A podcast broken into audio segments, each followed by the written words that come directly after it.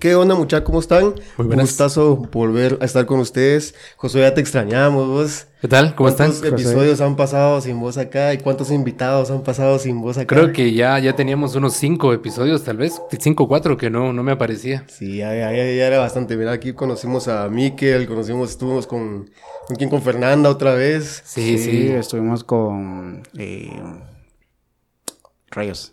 ¿Quién? Eh, Pero creo que uno de los... Estuvo de los- Lilo, Lilo, Sí. es micro, microbióloga, un Ajá. temazo, ¿verdad? Que estuvo sí, muy creo que bueno. mi- el- en el último que estuve con ustedes, creo que fue cuando no sabíamos nada de mundial, pero hablamos del mundial. Hablábamos de fútbol.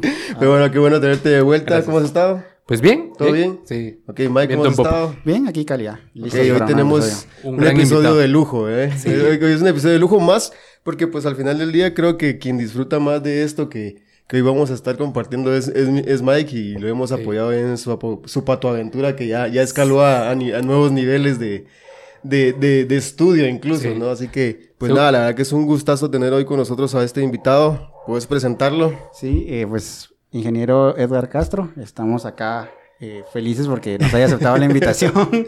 Este, bienvenido a este espacio, a este podcast. Muchas gracias. Gracias, Bien, ingeniero. amigos. Vamos a estar platicando de muchas cosas, de, de astronomía y todo eso. Y como Elías está diciendo, yo desde, desde, bueno, desde niño, pero desde unos cuantos años para acá me fui emocionando un poquito más por la astronomía hasta que decidí hacerlo un poquito más, más formal, ¿no? Más profesional. Entonces el ingeniero acá es, eh, actualmente es mi profesor en la universidad. En la Galileo, en astronomía. Entonces, pues gracias por aceptar la invitación y vamos a estar platicando. Primero, ¿cómo está? ¿Cómo se encuentra el día de hoy? Muy bien, muchas gracias. El clima está, está cool hoy, ¿no? Está, Sí, está- está agradable. Creo que Acá, agradable. e- esta habitación se, se, se caracteriza por ser un poquito Más calurosa, caliente, ajá, sí, pero sí. hoy nos está favoreciendo un poquito el clima. Literalmente hace, hace una semana estábamos en la universidad, eh, bueno, una semana y un día, Sí, estábamos en la universidad con, con Elías y con usted, fuimos a, a presenciar el, el eclipse, el eclipse lunar, estuvimos por ahí.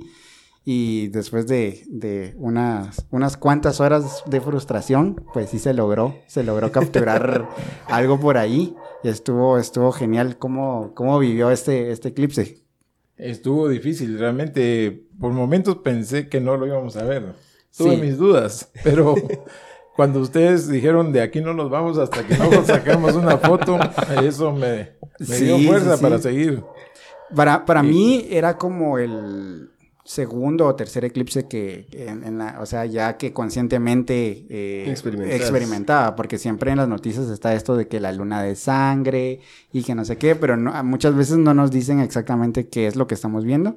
Y fue primera vez tomando fotografías de un eclipse, no sé cómo lo viviste vos.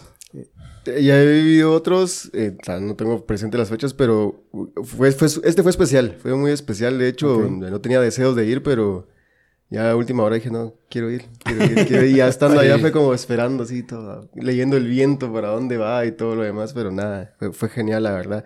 Ingeniero, por favor. Y dicen que eh, cuando las cosas se aprecian más, cuando cuestan más, ¿verdad? Entonces, eh, yo siento que correcto. Ah, cuando yo vi las primeras fotos que ustedes eh, tomaron, yo sentí una alegría tremenda, porque dije, oh, bueno, al fin no nos fuimos frustrados. Lograron ver el objetivo que era... Sí, logramos del objetivo. Y ya estábamos tirando la toalla. Varios que estuvieron con nosotros, de compañeros, eh, exalumnos y profesores, se fueron. Sí, porque sí. pensaron que ya no, ya no se iba a ver nada. No se iba a lograr. Sí, entonces se desesperaron y se fueron. Pero la paciencia tiene que ser algo fundamental en un astrónomo. Creo que es, es, es parte de la pasión de, de, de la carrera. Sí, ¿verdad? sí, es parte. Y, y es que la posibilidad de ver el objeto está mientras el evento esté. Si se terminó, pues ya no podemos. Pero mientras esté, aunque esté nublado, hay una pequeña posibilidad. Y ustedes lo demostraron porque dijeron, de aquí no nos vamos. Sí, sí, sí, sí es cierto, sí es cierto. Sí. Sí, con, el- con Elías eh, dijimos, o sea, no nos, aunque sea la luna ya no eclipsada, pero no nos vamos sin una foto. Ajá. Y fue una ventana de, el eclipse duró casi seis horas, cinco horas y algo. Sí. Y fue una ventana de 20 minutos en las 20 que minutos. se despejó y... y de- Suficiente. Suficiente. Bueno, no tanto para los que nos gusta todo este rollo. Sí, Yo- hubiera- hubiera- lo preferible hubiera podido ver, ver el evento completo. el evento completo. ajá, pero pero, sí. pero pues sí. Lograr captar Dadas algo. las condiciones, pues creo que sí valió la pena estar ahí. Ya regresamos como a la una de la mañana a la casa, y luego lunes a trabajar, todos así desvelados, pero valió la pena. ¿no? Y las fotos están en el sitio de la universidad también. se le mostraron a todos, eh, a las autoridades, porque eso fue la, la evidencia de que no fuimos de balde, ¿verdad? Sino que- Sí, sí hubieron evidencias del, del, del fenómeno. Sí. Que sí nos dieron, que sí se usaron las instalaciones. Para lo que se dijo que se iban a Así usar. es. Entonces, eso nos dio el éxito, de verdad. Muchas gracias a ustedes, porque son las, las fotos más queridas para el eclipse. No, no. Sí, la verdad es que estuvo genial y esperamos en noviembre estar otra vez por ahí, que se Ah, viene el otro, sí, el otro eclipse, el entonces otro. vamos a estar por ahí.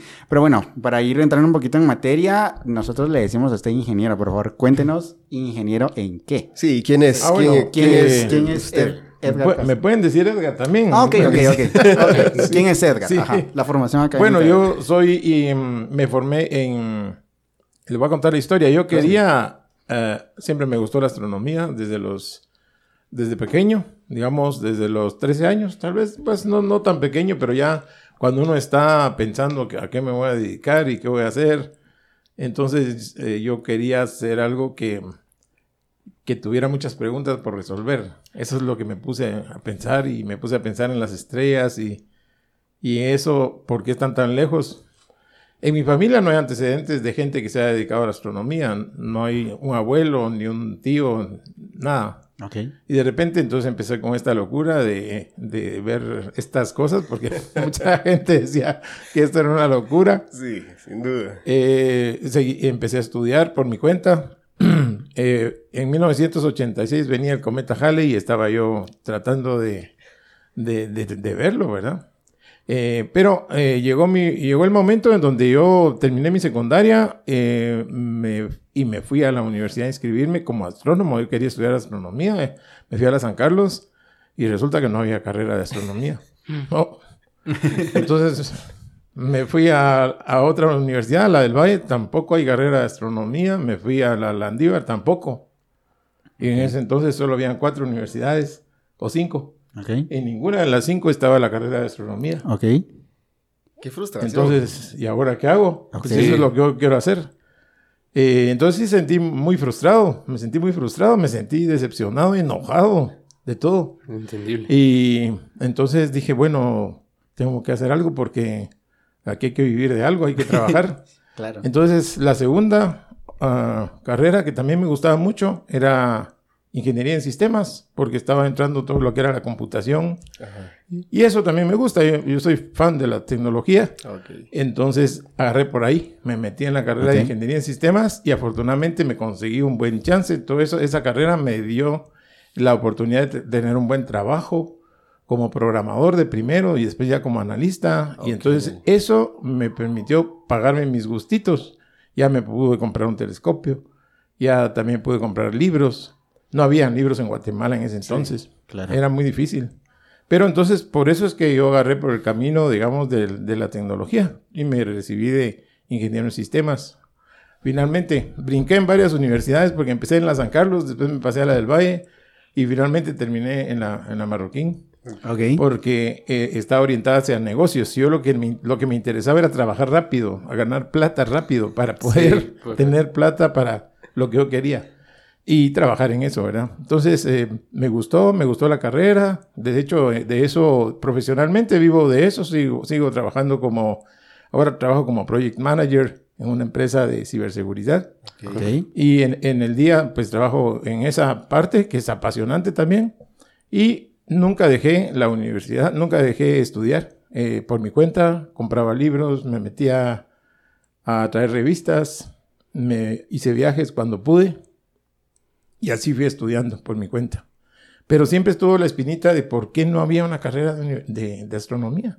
¿Por qué no? ¿Por qué no puede haber? Entonces una vez le pregunté al profesor, profesor, ¿es posible que nosotros hagamos satélites en Guatemala? Y me dijo, mira, Guatemala es un país bananero, Guatemala es un país de café, para eso están las grandes potencias. Mejor no soñes, mejor dedícate a buscar una carrera en esas áreas. Entonces no me gustó la respuesta. Sí. Y Le dio más fuerza a la inquietud que tenía. Ajá, me dio más fuerza la inquietud y esto no puede ser y esto no puede ser. Entonces empecé a, a buscar pensums y currículums de pensums de estudio de diferentes universidades y empecé yo por mi cuenta a armar uno. Armé un pensum y lo fui a ofrecer a la universidad, a varias universidades. me dijeron, no, no, no consideramos que esto sea una carrera práctica o que Ok. tenga mucha aplicabilidad en Guatemala. ¿Eso en qué año fue? Eso ya fue en los ochentas. En Ya los estábamos 80s. en los ochentas. Ok, ok.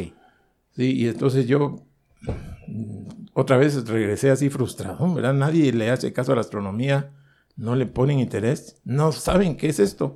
Y teníamos a los mayas, que los mayas fueron los grandes astrónomos. Sí. O sea, nuestros antepasados estaban en eso y nosotros los vemos en la oscuridad ahí. Y fueron de los Ah, mejores. y fueron de los mejores, lo mejor, así es. Pero poca, poca gente lo entiende eso, es, ese es otro tema, cuesta entender lo grande que fueron ellos. Pero al final eh, hubo un evento que me ayudó. En, en 2009 fue el Año Internacional de la Astronomía. Se celebraban 400 años de que Galileo agarró el telescopio y empezó a, a ver y a revolucionar la astronomía y había gran bulla en todo el mundo por Galileo. Entonces me fui a la Universidad Galileo porque ya estaba creada la universidad y le hablé al doctor Suber, le propuse, le propuse junto con otro licenciado, José Moreno, cómo es posible que la Universidad Galileo no tenga una carrera de astronomía. Claro, claro. Claro, y tiene el nombre de... Tiene el nombre de- el nombre de... de- de- Y estamos en el año internacional de, de, De la Galileo astronomía. y de la astronomía. Entonces, como que eso tuvo peso. Y el doctor Suber, además de que él es científico, él es físico. Sí, Sí, sí. saludos al doctor Suger, si en algún Sí, momento nos un gran científico guatemalteco. Un gran científico, sí, sí. Eh, él, él- él apoyó totalmente y nos autorizó un diplomado. O sea, para, para ir, digamos, poco a poco, ¿verdad? Empezando. Un diplomado es una carrera de un año, donde en cuatro trimestres vemos varias áreas. Y luego, ya con el tiempo, nos autorizó después un técnico de dos años. Y está ahí la licenciatura, ya está lista, esperando que vengan más gentes preparadas para poder Qué genial. eh, trabajar. Porque hay una pregunta que hay que contestar y es, ¿qué hacemos si mañana hay 10 astrónomos graduados? ¿En, qué, en qué van a trabajar? Sí. y esa pregunta me la hizo él a mí y yo no le pude contestar todavía porque no tenemos, no tenemos ni un solo planetario en Guatemala, no tenemos un observatorio. Sí, Entonces hay tal. que regresar todavía a construir todo, esta, todo ese terreno porque no hay nada, nada. Entonces estamos en una carrera donde no hay nada, donde uno tiene que ir abriendo brecha y, Sí. y diciendo, pues se necesita un planetario, pues a ver qué se le ocurre para que haya, porque no hay nada. Sí. Entonces hemos eh, intentado que haya planetarios varias veces y siempre nos topamos con problemas eh, económicos. Mm, Falta un terreno que, que no, les, no le creen que vaya a ser una cosa que le interese mucho a la, a la- a la gente y así. Creo que... Y hasta el momento no hay un planetario en Guatemala, lo cual es una vergüenza. Claro. Sinceramente es una vergüenza. Sí. Porque un planetario elevaría el índice de la cultura guatemalteca. Un país que tiene un planetario es porque tiene otro, otro nivel, Por mucho, sí. ¿verdad? Y nosotros no tenemos nada. Siendo los de la cuna de los mayas, no tenemos un planetario. Entonces es una contradicción que, que da Sí. así como ganas de... de- Y, y- de- y siendo la economía más fuerte de Centroamérica, El Salvador tiene un observatorio. Y El yo creo que. Honduras también tiene, tal vez no como el del Salvador, pero tiene varios así, un poquito más amateurs, por así decirlo, más que todo obser- observacion- observacionales, no tanto de estudio profundo. Pero venimos acá a Guatemala, ¿va? o sea, somos, los mayas fueron los precursores de la astronomía en muchos sentidos. ¿Y dónde está nuestro observatorio? ¿Qué está pasando ahí? Ajá. Nosotros deberíamos ser campeones de astronomía Claro, en, claro. en el mundo, seguir la tradición. Y resulta que, bueno, por eso es que empecé a llevar a mis alumnos a, eh, ya cuando estábamos estudiando las primeras promociones, al planetario del Salvador, porque ahí tienen unos, para que vean qué es un planetario y qué es lo que nos estamos perdiendo aquí, ver las estrellas y todo. Y que tienen siete observatorios, ahora ya tienen siete observatorios en El Salvador. Siete. Sí, siete. Nosotros no tenemos ni uno. Que- tenemos, hay, hay- hay que aclarar que hay observatorios privados. Sí, hay Ah, ok, observatorios ok. privados de algunos colegios y algunas universidades, pero son solo para el uso de los De la- estudiantes. ok. No hay uno que sea para el público en, En general, general, o que se puedan ir a trabajar los astrónomos ahí. Entonces tenemos que trabajar un poco en, en proyectos. Entonces esta es mi prioridad ahora. Abrir proyectos. Dar a conocer la carrera de astronomía en la Galileo. Hacer bulla y decir, estamos aquí, estamos aquí, estamos estudiando astronomía. Sí. Estamos tratando de estudiar esto porque es importante. Oigan ustedes que saben en el mundo que si esto es importante, vengan, ayúdenos de alguna, fa- de alguna manera Correcto. Y eso lo estamos haciendo a través de conferencias, a través de expo- exponernos nosotros. Claro, claro. Sí, claro. correcto. ¿verdad? Y ya tuvimos, la, hace un par de días, tuvimos el gran hito de tener un astrónomo hindú. El primer- primera vez en, en Guatemala, creo yo que, no, en Guatemala no sé, pero en la comunidad de, de astronomía que nos habla un astrónomo de la India. Eh, y, fue una plática espectacular, fue algo que aprendimos. Me imagino. montón, ¿Sí? Cómo ellos eh, desarrollaron astronomía en el otro lado del mundo. Correcto. Y, y fue una manera similar a como los mayas también desarrollaron la astronomía acá. Entonces uno se queda asombrado, Correcto. ¿verdad? Y, y ellos han desarrollado la astronomía actualmente, tienen observatorios enormes, tienen Sí. desarrollo de infrarrojos, rayos X, tienen hasta un observatorio de ondas gravitacionales, Un detector de neutrinos también tiene. tienen detectores de neutrinos. Entonces ellos han sabido eh, aprovechar esta ciencia y que nos hace irnos más para adelante. Correcto. Cuando hemos propuesto esto aquí, lamentablemente, digamos, lo que nos dicen es, ¿por qué le vamos a pagar a unos tipos para que estén viendo estrellitas? Eso es una diversión. ¿Verdad? Ese es, la, ese es, la, ese es el concepto de, de un astrónomo y eso es lo que tenemos que cambiar. Sí. Eso se lo digo a mis alumnos, ayuden a cambiar, ayúdenme ustedes todos a cambiar la idea de lo que es un astrónomo. No es un tipo que está viendo estrellitas y divirtiéndose. Está, está estudiando un montón de cosas. Hace- hacemos que la, la tecnología avance porque acabamos de sacar una, acaban de sacar una radiofotografía de un agujero negro, del agujero negro del centro de la galaxia. Y para poder hacer eso se tuvo que hacer, inventar tecnología, inventar Sí, software, genera progreso, obviamente. generar progreso. Sí. Y es algo interesante que lo, que lo mencione porque pues yo se lo platicaba a Miguel un día, le digo, mira, o sea, yo aparte que me, siempre me encanta, es algo, el trabajo es algo realmente noche, eh, José se da cuenta y pues la mayoría de veces salgo y lo que veo es el cielo, o sea, me encanta y lo veo despejadísimo. Y, y yo disfruto mucho de esto, pero le digo, Miguel, es complejo hablar del estudio per se de la astronomía porque es demasiado, o sea, es, es mucho. Y no requiere el hecho de decir, bueno, es como sacar una licenciatura en XY, que la voy a aplicar ya tal vez mañana o en unos meses. No, este estudio no simple y sencillamente se basa en qué genera económicamente, porque ese es el tema que tal vez más aqueja, qué genera. Y si hay que ser francos, si hoy en día, como bien lo, lo planteaba, si se 10 se gradúan, ¿dónde los ponemos a trabajar? O sea, hay que sacarlos del país. Y si ellos, pues obviamente tienen los medios, se van a tener que ir. Van a tener que ir a buscar trabajo fuera. Y ese es el problema, porque en lugar de empezar a generar progreso en Guatemala, pues tienen que salir. y esa era una pregunta que le quería hacer ahorita que nos estaba contando cómo fue que empezó en todo este tema de la astronomía. ¿En algún momento pensó en, en salir del país, en decir, ok, aquí esto simplemente no da, no hay futuro, mejor me voy, no sé, a México, Chile, México. que es lo que tenemos más, más cerca, o inclusive a Europa, ¿verdad? Porque yo creo que una gran potencia astronómica es Europa, de ellos tienen la ESA, en Estados Unidos tienen la NASA, en algún momento pensó en decir, no, mejor me voy, esto, esto no tiene futuro. No, eh, yo quiero que los astrónomos sean de Guatemala.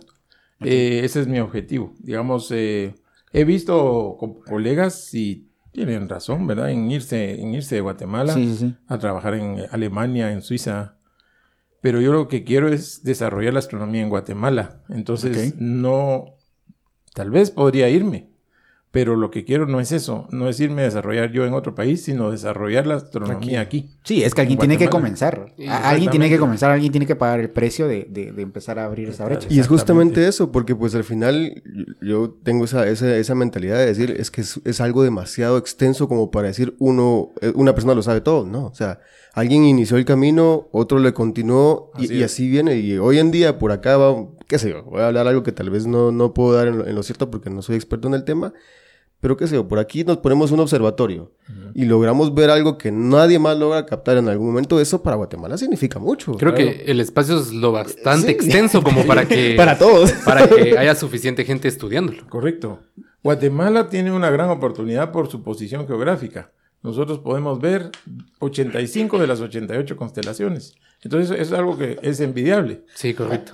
Eh, entonces, eh, ¿qué deberíamos de hacer? Poner un observatorio. A veces, platicando con astrónomos profesionales, me han dicho, no, no es eso. Deberían de poner un radiotelescopio. Porque un radiotelescopio, no importa si hay eh, cinco meses de nubes, de cielos nublados, el radiotelescopio de todas maneras puede trabajar. Sí, sí, sí. Entonces podrían detectar agujeros negros, podrían detectar estrellas de neutrones, podrían de- ayudarle a la comunidad internacional a detectar eso poniendo un radiotelescopio en Guatemala. Es una posición invidiable. Claro, porque en Guatemala pues tenemos esa característica de que pues por unos 5 o 6 meses tenemos lluvia.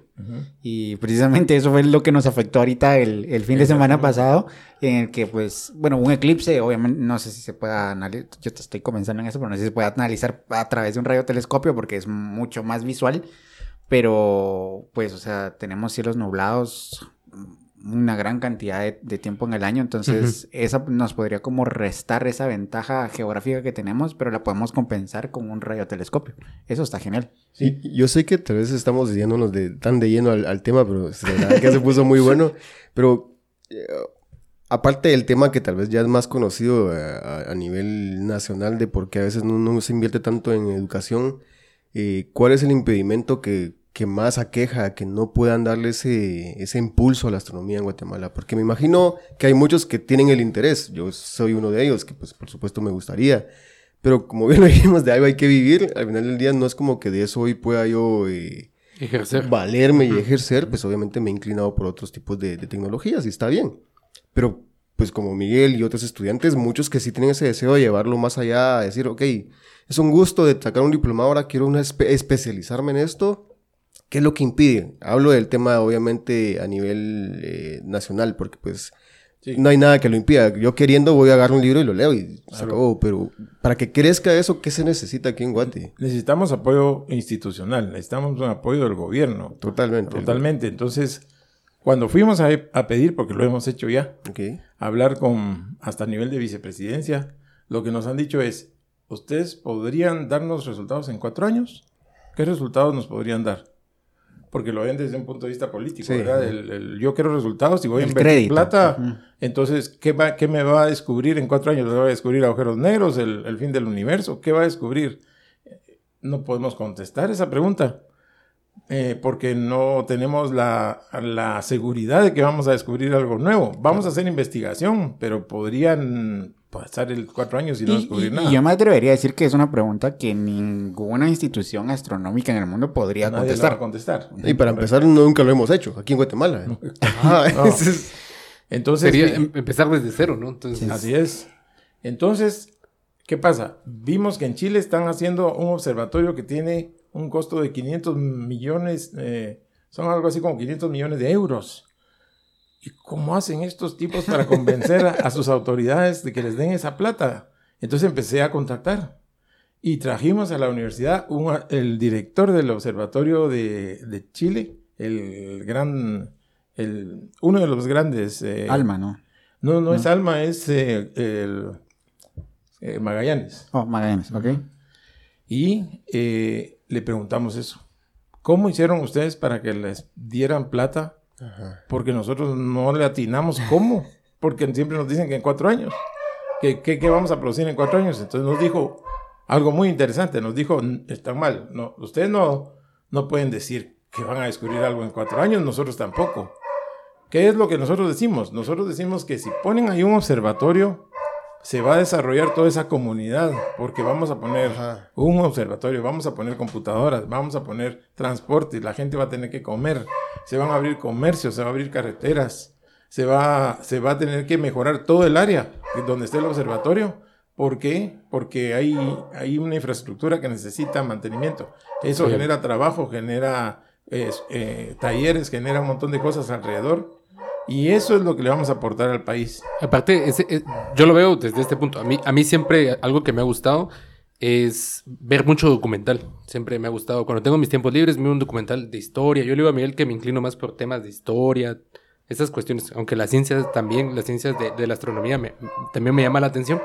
Yo decía, tener algo así en Guatemala impulsaría a la juventud a, a desear querer estudiar y a- a- a- sería como un aporte a que muchos jóvenes se interesen en, en la carrera y de que poco Sí. a poco se vaya, haya una mayor cantidad de científicos en, en Guatemala. En, en cualquier otra área, sí, porque fíjese que muchas veces eh, la gente que no le gustan las matemáticas Sí. No les gustan porque no saben para qué. Sí. Digamos, Sí, sí, sí. Se las tienen que memorizar o tragar, pero no saben ni para qué les van a servir. Sí. Pero cuando le decimos, fíjate que las matemáticas nos servirían para calcular la distancia de aquí a la estrella tal, Sí. o a qué velocidad está viniendo la luz. Entonces ya, ya el muchacho, la chica se queda así, ah, la qué interesante. Despertar ese deseo Ajá. de ciencia en la juventud creo que sería fundamental en, en, Sí. en Guatemala, porque creo que hay, hay muchos jóvenes que ciertamente tendrán la curiosidad y tal vez no tienen dónde ir a, a- a- explorar. Entonces me imagino un, un observatorio en Guatemala eh, sería como ese in- incentivo a la juventud de decir, vengan y imagínense cuántos, cuántos grandes científicos nacerían de, de- De- de esa primera, de esa primera experiencia. Sí, y Por- se- sí, dale. Perdón, porque me imagino que muchos científicos ese primer paso lo, lo comenzaron así, ¿va? con voltear a ver al cielo, con ir a un observatorio, Claro. con tener su primer telescopio y pues sería un incentivo muy, muy, muy importante para la juventud Así guatemalteca. es. La astronomía es como la madre de todas las ciencias, junta todas. Entonces, por ejemplo, hay gente que dice, ay, yo detesto la química. No, no, no me gusta la química, nunca me gustó. Y- pero véngase, vamos a ver, mira, la, mira esa nebulosa, la nebulosa de Orión. Sí, fíjese que esa tiene hidrógeno. Y, y que ese es- son grandes nubes de hidrógeno. Y el hidrógeno es el primer elemento que se formó, que tiene un átomo, un, un protón y un electrón.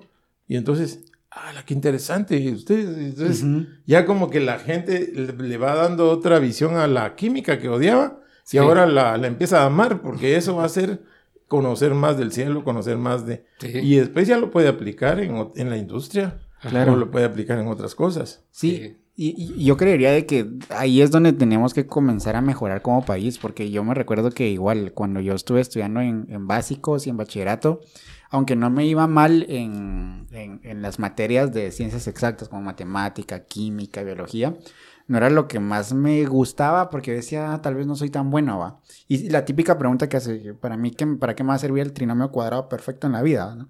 O sea, y creo que desde ahí nos comienzan a desanimar.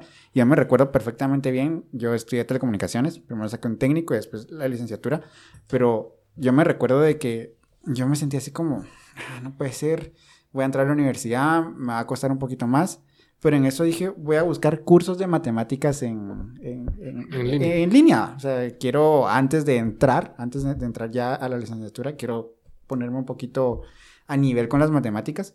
Y me encontré con un curso gratuito del doctor Suger en, en- internet. Y yo lo comencé a ver y yo el conocimiento que tenía de él era únicamente eh, su incursión en, en la política, cuando él intentó postularse para, para la presidencia una vez. Entonces yo dije, ah, qué interesante, no, no, no, no conocía. Y yo me recuerdo que lo tengo tan presente. Él antes de comenzar el curso, porque al final sí lo vi, pero antes de comenzar el curso dijo, antes de comenzar acá, tenemos que entender de que las matemáticas no es algo aburrido. Y los que No. hacen matemáticas no son los raritos del salón, sino un matemático es lo mismo que un rockstar. Y no, no, no sé si fue literalmente así, pero yo cuando vi eso dije, no. Ok, ok, ok, ok. Es, es otro punto de vista Ajá, de... de- Es, es otro punto de vista, Sí. porque él dijo, cuando yo- cu- a- él contó su historia, de cómo comenzó a incursionar en la, en la ciencia. Y él dijo, o sea, cuando yo me enteré de que los científicos eran gente muy respetada, que era gente de que, de, muy admirada también, eh, dije, "E- eso me convenció. Eh, cuenta él ahí, tal vez mm, ya fue hace varios años que vi eso, pero tal vez me estoy saltando algunos detalles. Entonces yo dije, ok, esto está interesante. Yo, yo, no precisamente por, por el reconocimiento público, pero dije, ok, yo quiero entender eh, eh, las matemáticas, yo quiero entender la física, y así fue como dije, ok, al final me cambié de carrera, estaba en gastronomía, pero pues, o sea, yo Sí. creo que desde ahí comienza un poquito es el problema. motivación. Yo, Él ha sido un gran motivador. Yo, yo, yo cuando estudiaba en, en- en mi carrera de bachillerato, tuve un profesor de literatura que, nos, que era muy, muy bueno, la verdad, un profesor muy querido, eh, amaba la literatura, nos enseñó a tomarle gusto a la literatura, algo que nos decía él, al guatemalteco no le gusta leer, tómenlo en cuenta, al guatemalteco no le gusta leer y lo llevamos como eh, un peso social o un peso cultural, que al guatemalteco no le gusta leer y me decía, yo- él consideraba que al guatemalteco no le gustaba leer porque en las escuelas y en los colegios, cuando alguien hacía algo malo, lo levantaban a leer y miraban la lectura como un castigo.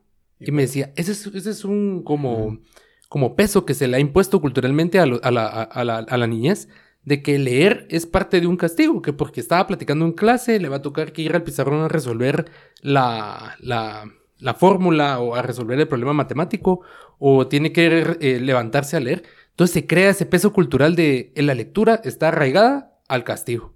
Entonces el guatemalteco lo siente como, él, él consideraba eso, que el guatemalteco consideraba la lectura como algo pesado, Como aburrido. castigo. Y me decía, no, y nos enseñaba técnicas de cómo, de cómo empezar a leer. Me recuerdo que él decía, no, no, no empiecen leyendo un libro de la noche a la mañana, empiecen con poco. Y nos, nos dejaba libros pequeños. Me recuerdo que, que le- leíamos libros pequeños y empezábamos con libros, peque- libros pequeños. Y mientras iba transcurriendo el- la, la materia en el, en el año, pues ya nos, nos avanzamos a un libro más extenso. Y así era como que uno adquiría el gusto Esa por la- motivación. esa motivación y el, el- el gusto por la Eso es lectura. muy importante. Entonces- que le motiven a uno. Y es también como el maestro eh, o el profesor le enseña a adquirirle el gusto a, las, a la ciencia, a la lectura, a la filosofía, a la literatura. Entonces, ¿cómo influye tanto que el maestro esté tan motivado en, en- en- en transmitir esa enseñanza para despertar ese deseo en, en- en la- en- en los jóvenes de, de querer ir más allá y que se salga de ese comentario de ¿para qué me va a servir el, el trinomio cuadrado perfecto en la vida? Que yo lo escuché cuando estaba estudiando y escuché, ¿y eso para qué me va a servir cuando esté Trabajando. cuando esté trabajando? Lo, lo curioso es que todavía lo escuchas hoy en día. Sí, sí, con gente adulta. Sí, sí. Yo, claro. estudié, yo estudié la carrera de electrónica en, en- en- en el diversificado y me recuerdo que cuando teníamos que ver eh, procesos de magnetismo, cómo era la, la- la física importante. Entonces, eh, nosotros eh, nos daba clase un físico. Digamos, el, el dueño del colegio donde nosotros estudiamos es un físico. Ok. Eh, entonces, nos, nos enseñaba el- los procesos matemáticos para entender eh, cómo afectaban ciertos metales a la hora de que pasaba un electrón hacia, hacia, hacia otro punto. Y uno se, se, se queda admirado de que algo, algo natural que sucede espontáneamente tiene un proceso matemático. Matemático. claro. Claro. Y responde a una ecuación. Hace tiempo, perdón, hablábamos con Nicole Franco. Nicole Franco. Ella, ella es mezzosoprano. Mezzosoprano. Ella está- actualmente está en Marsella eh, siguiendo sus estudios y, y trabajando también. creo. Trabaja en la ópera de Marsella. Pero ella hacía un comentario que, que, que, que me encantó y lo, lo tengo marcado en la cabeza. Decía, yo iba a la universidad, estaba estudiando ingeniería y la matemática no me costaba. Yo la disfrutaba, eh, la física también. Pero cuando entré a estudiar la música, es- o sea, ella misma relataba cómo estudiar música es hasta no... Uno cree que deja la matemática fuera. Ahí va incluida. La matemática está en todo. Está en todo. Yo tomaba el ejemplo que la semana pasada estaba con mi sobrina, tiene cuatro años. Y ella feliz porque el otro año empieza a estudiar. No, nunca he visto un niño feliz por eso, pero, pero ella estaba feliz. Y tiene su cuaderno y haciendo planas y colores. Y le digo, vamos a jugar a estudiar. Me dijo, ok, juguemos. Entonces me fue a poner un sombrero. Le dije, bueno, vamos a jugar a estudiar. Pues. Estos se llaman los signos de multiplicación, suma, resta y división. Me hizo cara de enojada. Pero, pero mi amor, le dice mi, mi cuñada, esto es la escuela. Tú cuando vayas a la escuela eso vas a tener que hacer. Y así, "Mm, ya no quiero, decía. Y se, se, frustró. Dije yo, ok. Tal vez suena muy pesada la forma en la que enseñamos. Cambié la temática. Empecé a platicar con ella. Le canté los símbolos. Se paró, se fue corriendo con su mamá. Le dijo, mamá, suma, resta, multiplicación y división. Regresó y siguió dibujando. Se lo aprendió. Dijo, la forma en la que nos transmiten el conocimiento desde pequeños debe ser la forma correcta, porque si no crece uno con la idea, y lastimosamente lo digo, y con mucho respeto he encontrado gente que aún a, a mi edad y aún más grande siguen diciendo, ¿y dónde y para qué me iba a servir el trinomio cuadrado perfecto? Es, Sí. es complicado escucharlo porque dice uno, no puede ser. Si uno se pone a analizar en el día a día, utiliza la lógica matemática para Para todo. Para todo. Sí, Tan sí. sencillo, tan sencillo. Y eso me iba a preguntarle algo. Pues hasta acá hemos hablado de casi ya un montón de, de cosas, pero muy bien, ingeniería en sistemas y, y sin duda es algo lindísimo, una, una, una carrera demasiado eh, compleja, pero muy bonita, considero yo. Pero cuando ya está en la ingeniería y eh, sigue el deseo de la astronomía, se capacitó en algo, tuvo alguna capacitación fuera del país o aquí en el país. ¿Cómo, cómo fue ese, ese- ese proceso ya más integrado hacia la astronomía? Eh, tuve la oportunidad de salir, de Ah, salir pagándome yo mis propios cursos. y pues tuve la oportunidad de recibir de, de- de astrónomos de, de primera línea. Eh, digamos, por ejemplo, aprendí asteroides con el doctor Donald Joman, que es el principal de asteroides en, en la NASA. Ok. eh, con Steven O'Meara, que también fue como mi padrino, digamos, él, fue- es un astrónomo a nivel mundial que nos hicimos amigos porque le gusta venir a ver el Pacaya. Entonces, él venía a ver el Pacaya, pero cuando yo fui a Boston, él me llevó a conocer el centro de control de todos los asteroides, me presentó a, eh, me presentó a David Levy, un famoso Ok. un famoso cazador de cometas. Estuve observando con David Levy una noche y saber cómo él observa todo eso fue para mí algo especial, ¿verdad? Algo donde aprendí un montón también. Y así tuve oportunidad de hablar con personas que, que de otra forma no hubiera, no me hubiera podido hablar.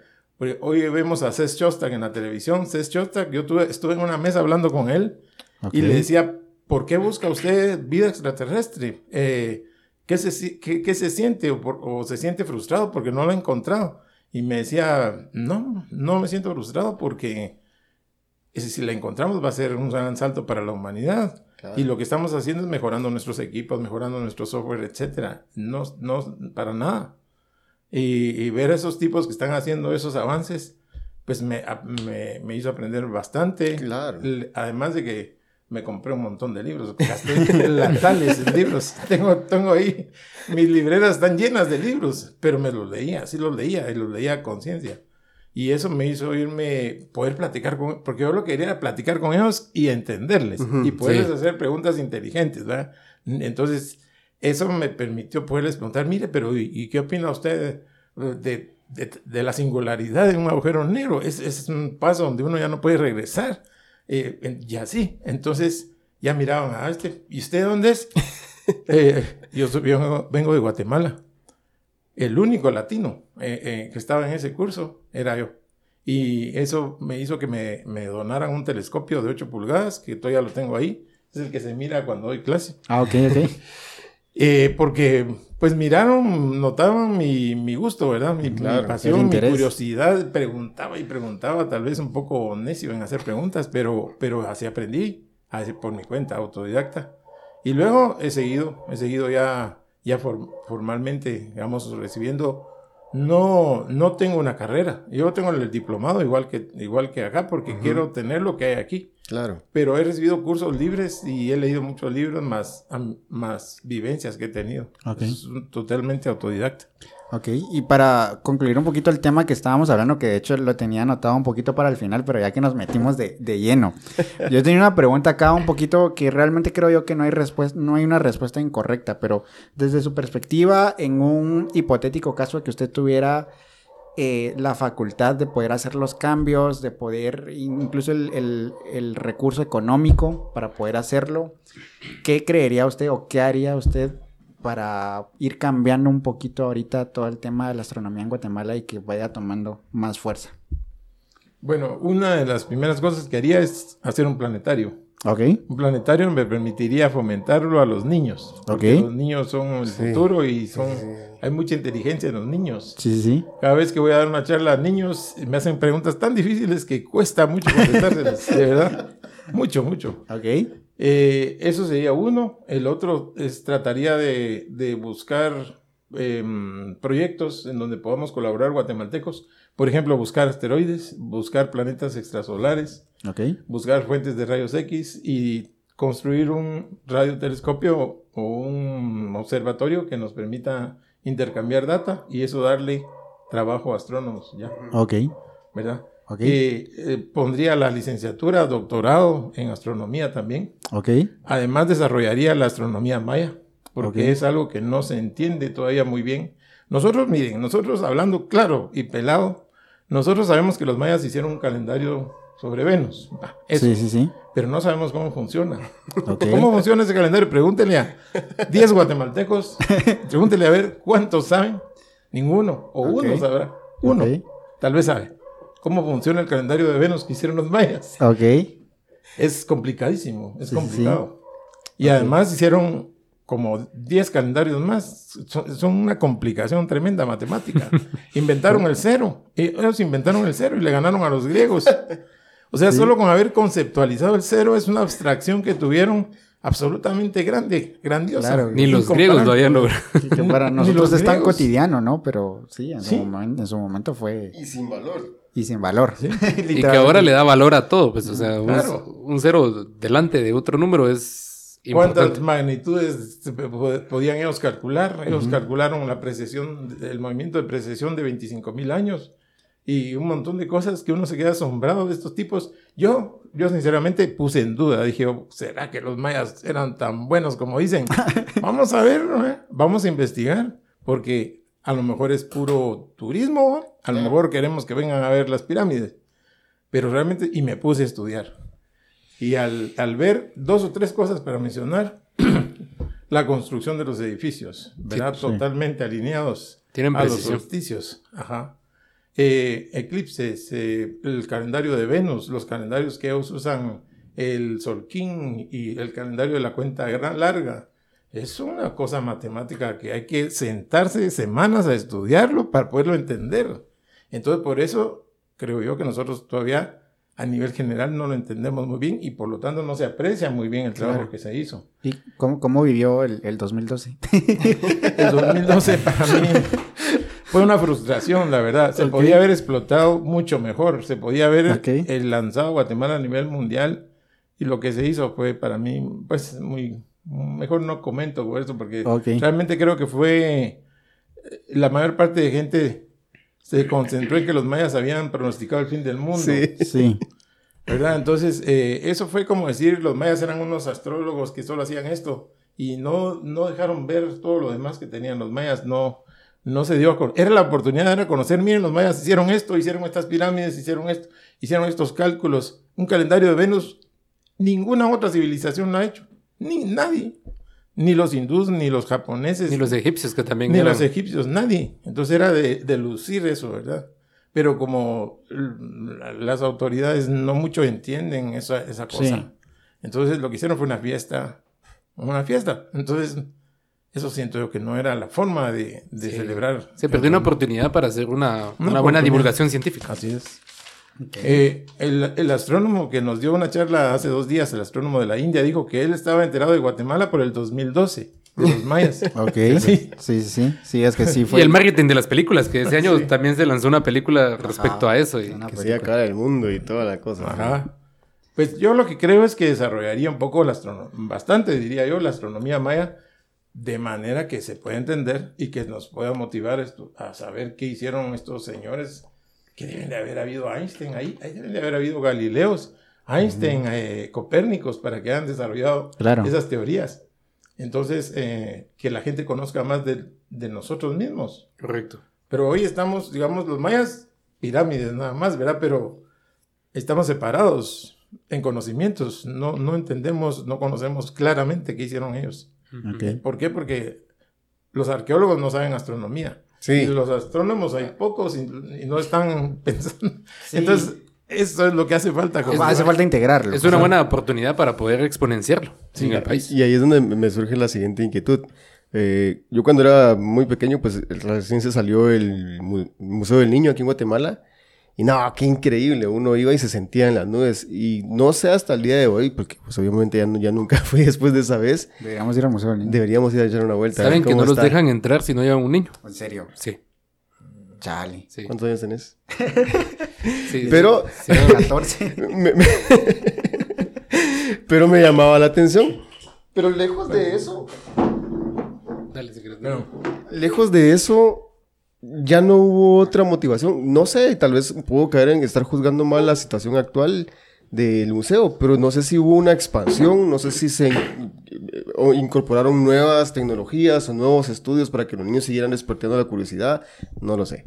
No No sé. lo sé. yo Lo que sí sé es que mucho en el sector privado, pues obviamente los colegios invierten un poquito más en esto. No sé cómo trabajan porque pues nunca he conocido, pero sí me he enterado un poquito de cómo funciona. Digo, qué bonito que sí les están dando esa oportunidad de desarrollar más deseo e interés por otro tipo de, de- de ciencias. Y no solamente basarse en lo que comúnmente, como yo lo puedo decir, aprendí, que a mí me dijeron en la primaria, ciencias naturales y se acabó. Y es como, ok, ciencias sociales y se acabó. Sí, precisamente eso hablaba con, con Joel, que es un amigo de nosotros, es el, es el otro amigo que nos acompañó al, al día del eclipse. Le decía, yo me recuerdo que en el colegio lo único que me enseñaron fue el sistema solar y hacer una maqueta. Y eso fue todo. Y ahí se queda. Ajá, y ahí se queda. Sí, es, sí, es- sí. es como... Yo, yo, yo sí creo que me benefició mucho cuando estudié el, el- en mi carrera, la, la electrónica. El, el director es un físico y es el que también nos da clases. Se llama Axel. eh, el físico es Axel. Su apellido se me olvidó. Solo sé que es, es- su nombre es Axel. Es físico guatemalteco también. No sé en dónde se habrá graduado. Nos daba clases de electromagnetismo pero nos inculcaban mucho a, a- a explorar, a, a ser autodidactas. Me recuerdo que incluso eh, participamos en un premio de la Concit, no sé si... El Concit. De la Concit. Sí. Ganamos, le ganamos a la, le ganamos a dos universidades. Nosotros desarrollamos un proyecto de un cuerpo humano. Tra- colaboramos con las diferentes carreras que tenía el colegio, que era informática, electrónica y dibujo, dibujo técnico. Ok. Entonces hicimos un cuerpo humano, el cual eh, por medio de unos, de unos sensores electromagnéticos y un guante. Entonces tocabas un hueso del cuerpo, porque lo, lo- lo hicimos a escala real.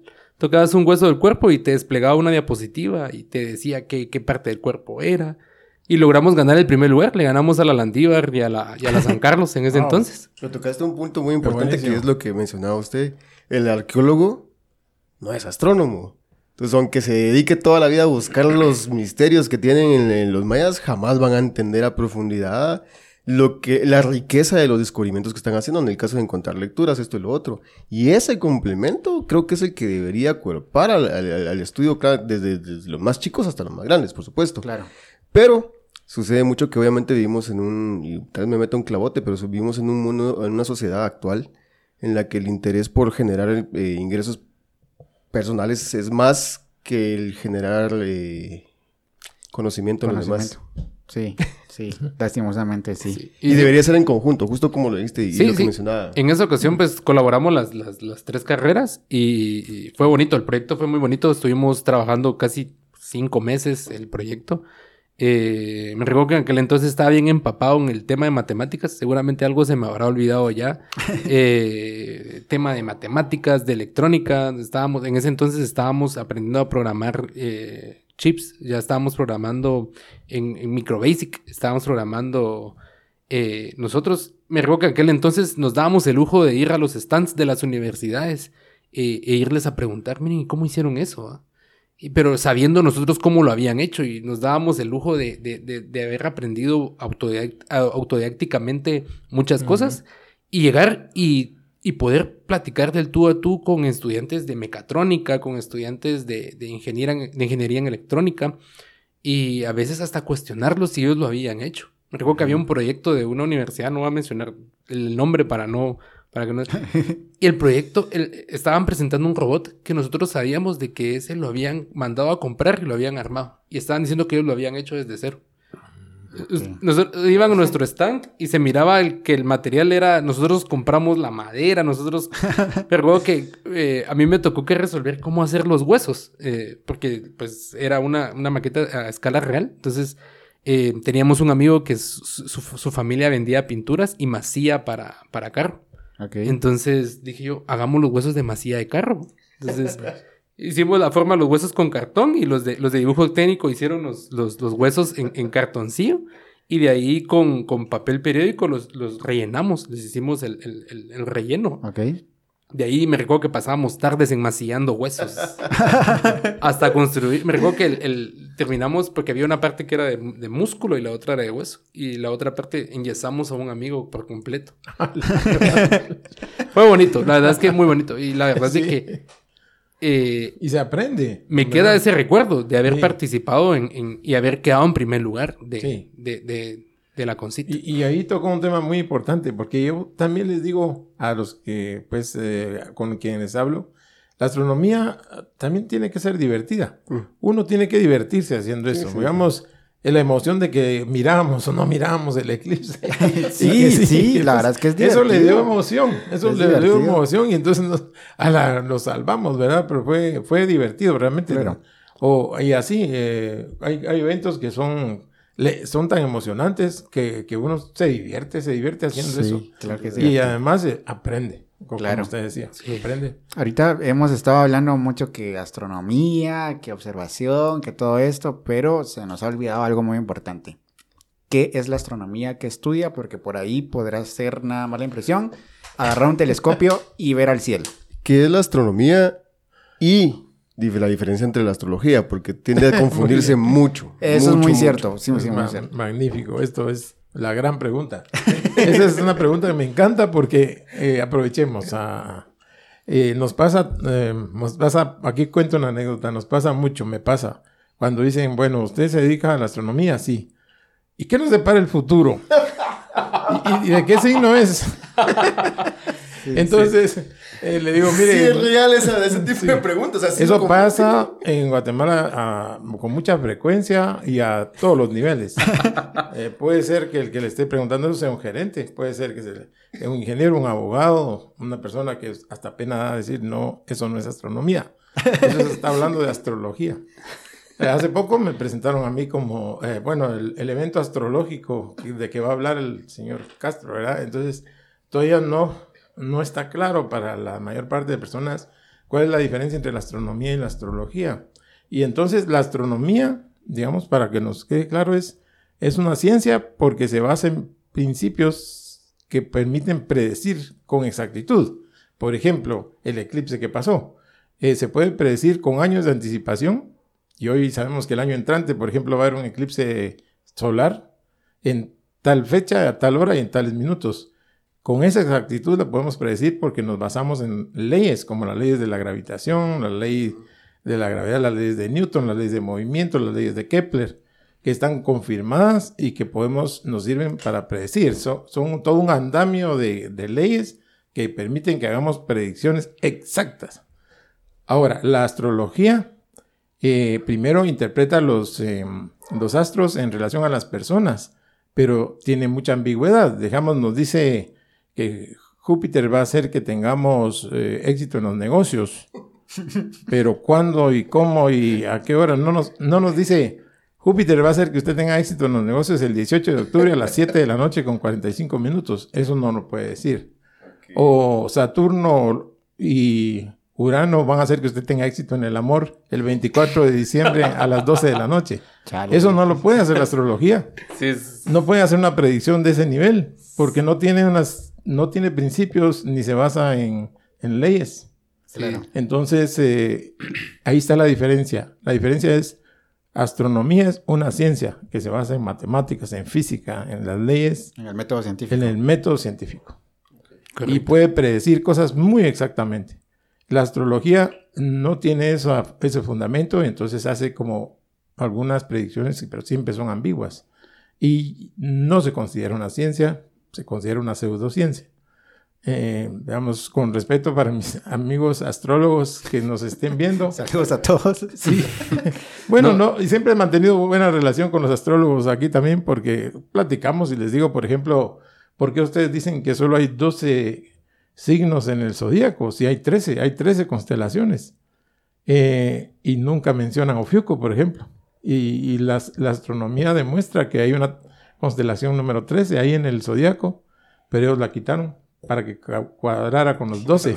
Con los- ajá. Entonces, eh, la respuesta es, mire, yo no voy a ser el que voy a hacer ese cambio, porque sería un gran lío en astro- en astrología.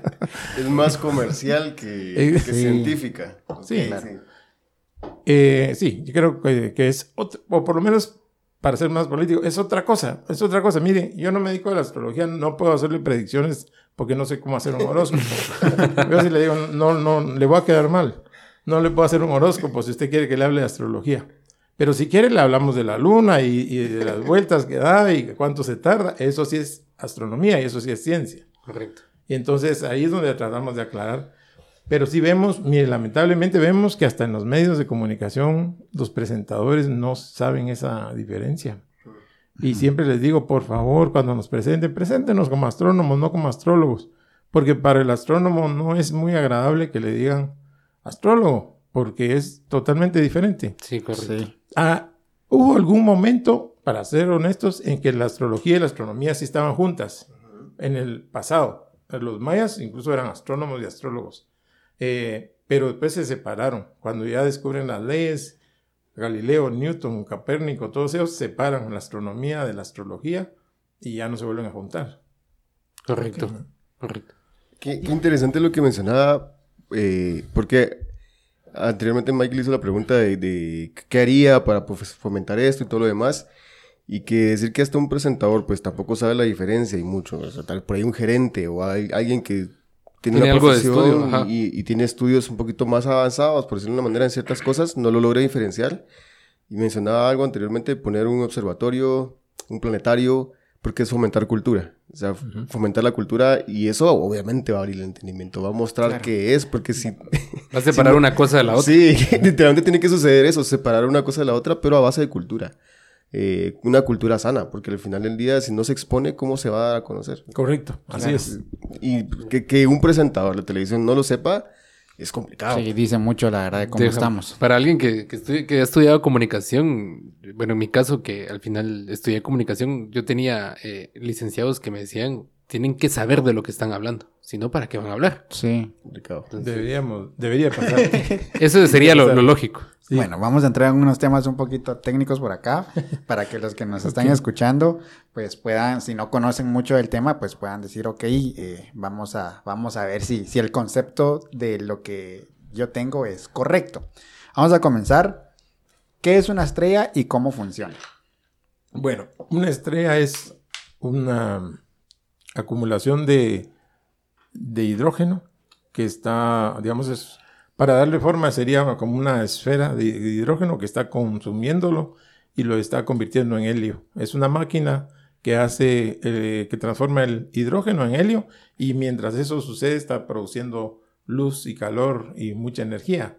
Hay diferentes tipos de estrellas. Hay estrellas pe- pequeñas que son consideradas enanas. Hay estrellas como el Sol, eh, que son también de color amarillo. Y hay estrellas más grandes que el Sol, que se consideran gigantes o supergigantes. Y hay de diferentes colores. Hay rojas, eh, enanas rojas. Hay enanas amarillas. Hay- blancas. Enanas blancas. eh, también hay gigantes rojas. Hay gigantes azules. Entonces, cuando creen que los astrónomos, qué aburrido, solo miran las mismas estrellas, eso no es así. Eh, Hay estrellas de diferentes tamaños, de diferentes colores, Claro. temperaturas. Entonces, ¿la estrella qué es?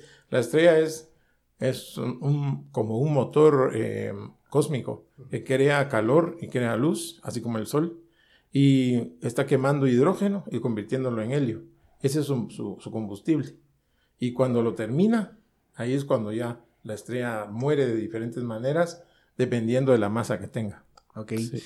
Para dejarlo claro, porque he visto comentarios e incluso hasta se hacen memes, ¿no? Que dicen, si en el espacio no hay oxígeno, ¿cómo puede existir el sol? Sí, Una estrella no es fuego. No. Para, Eh, para eh, empezar, para el sol no es fuego. no es fuego. ajá, no es fuego. Es, eh, si no estoy mal, pues es una... eh, Es, eh, es, es una fusión nuclear. es una Una fusión fusión nuclear nuclear. ahí que lo que crea es plasma. Entonces, o sea, una... Literal, el sol no es una bola de fuego.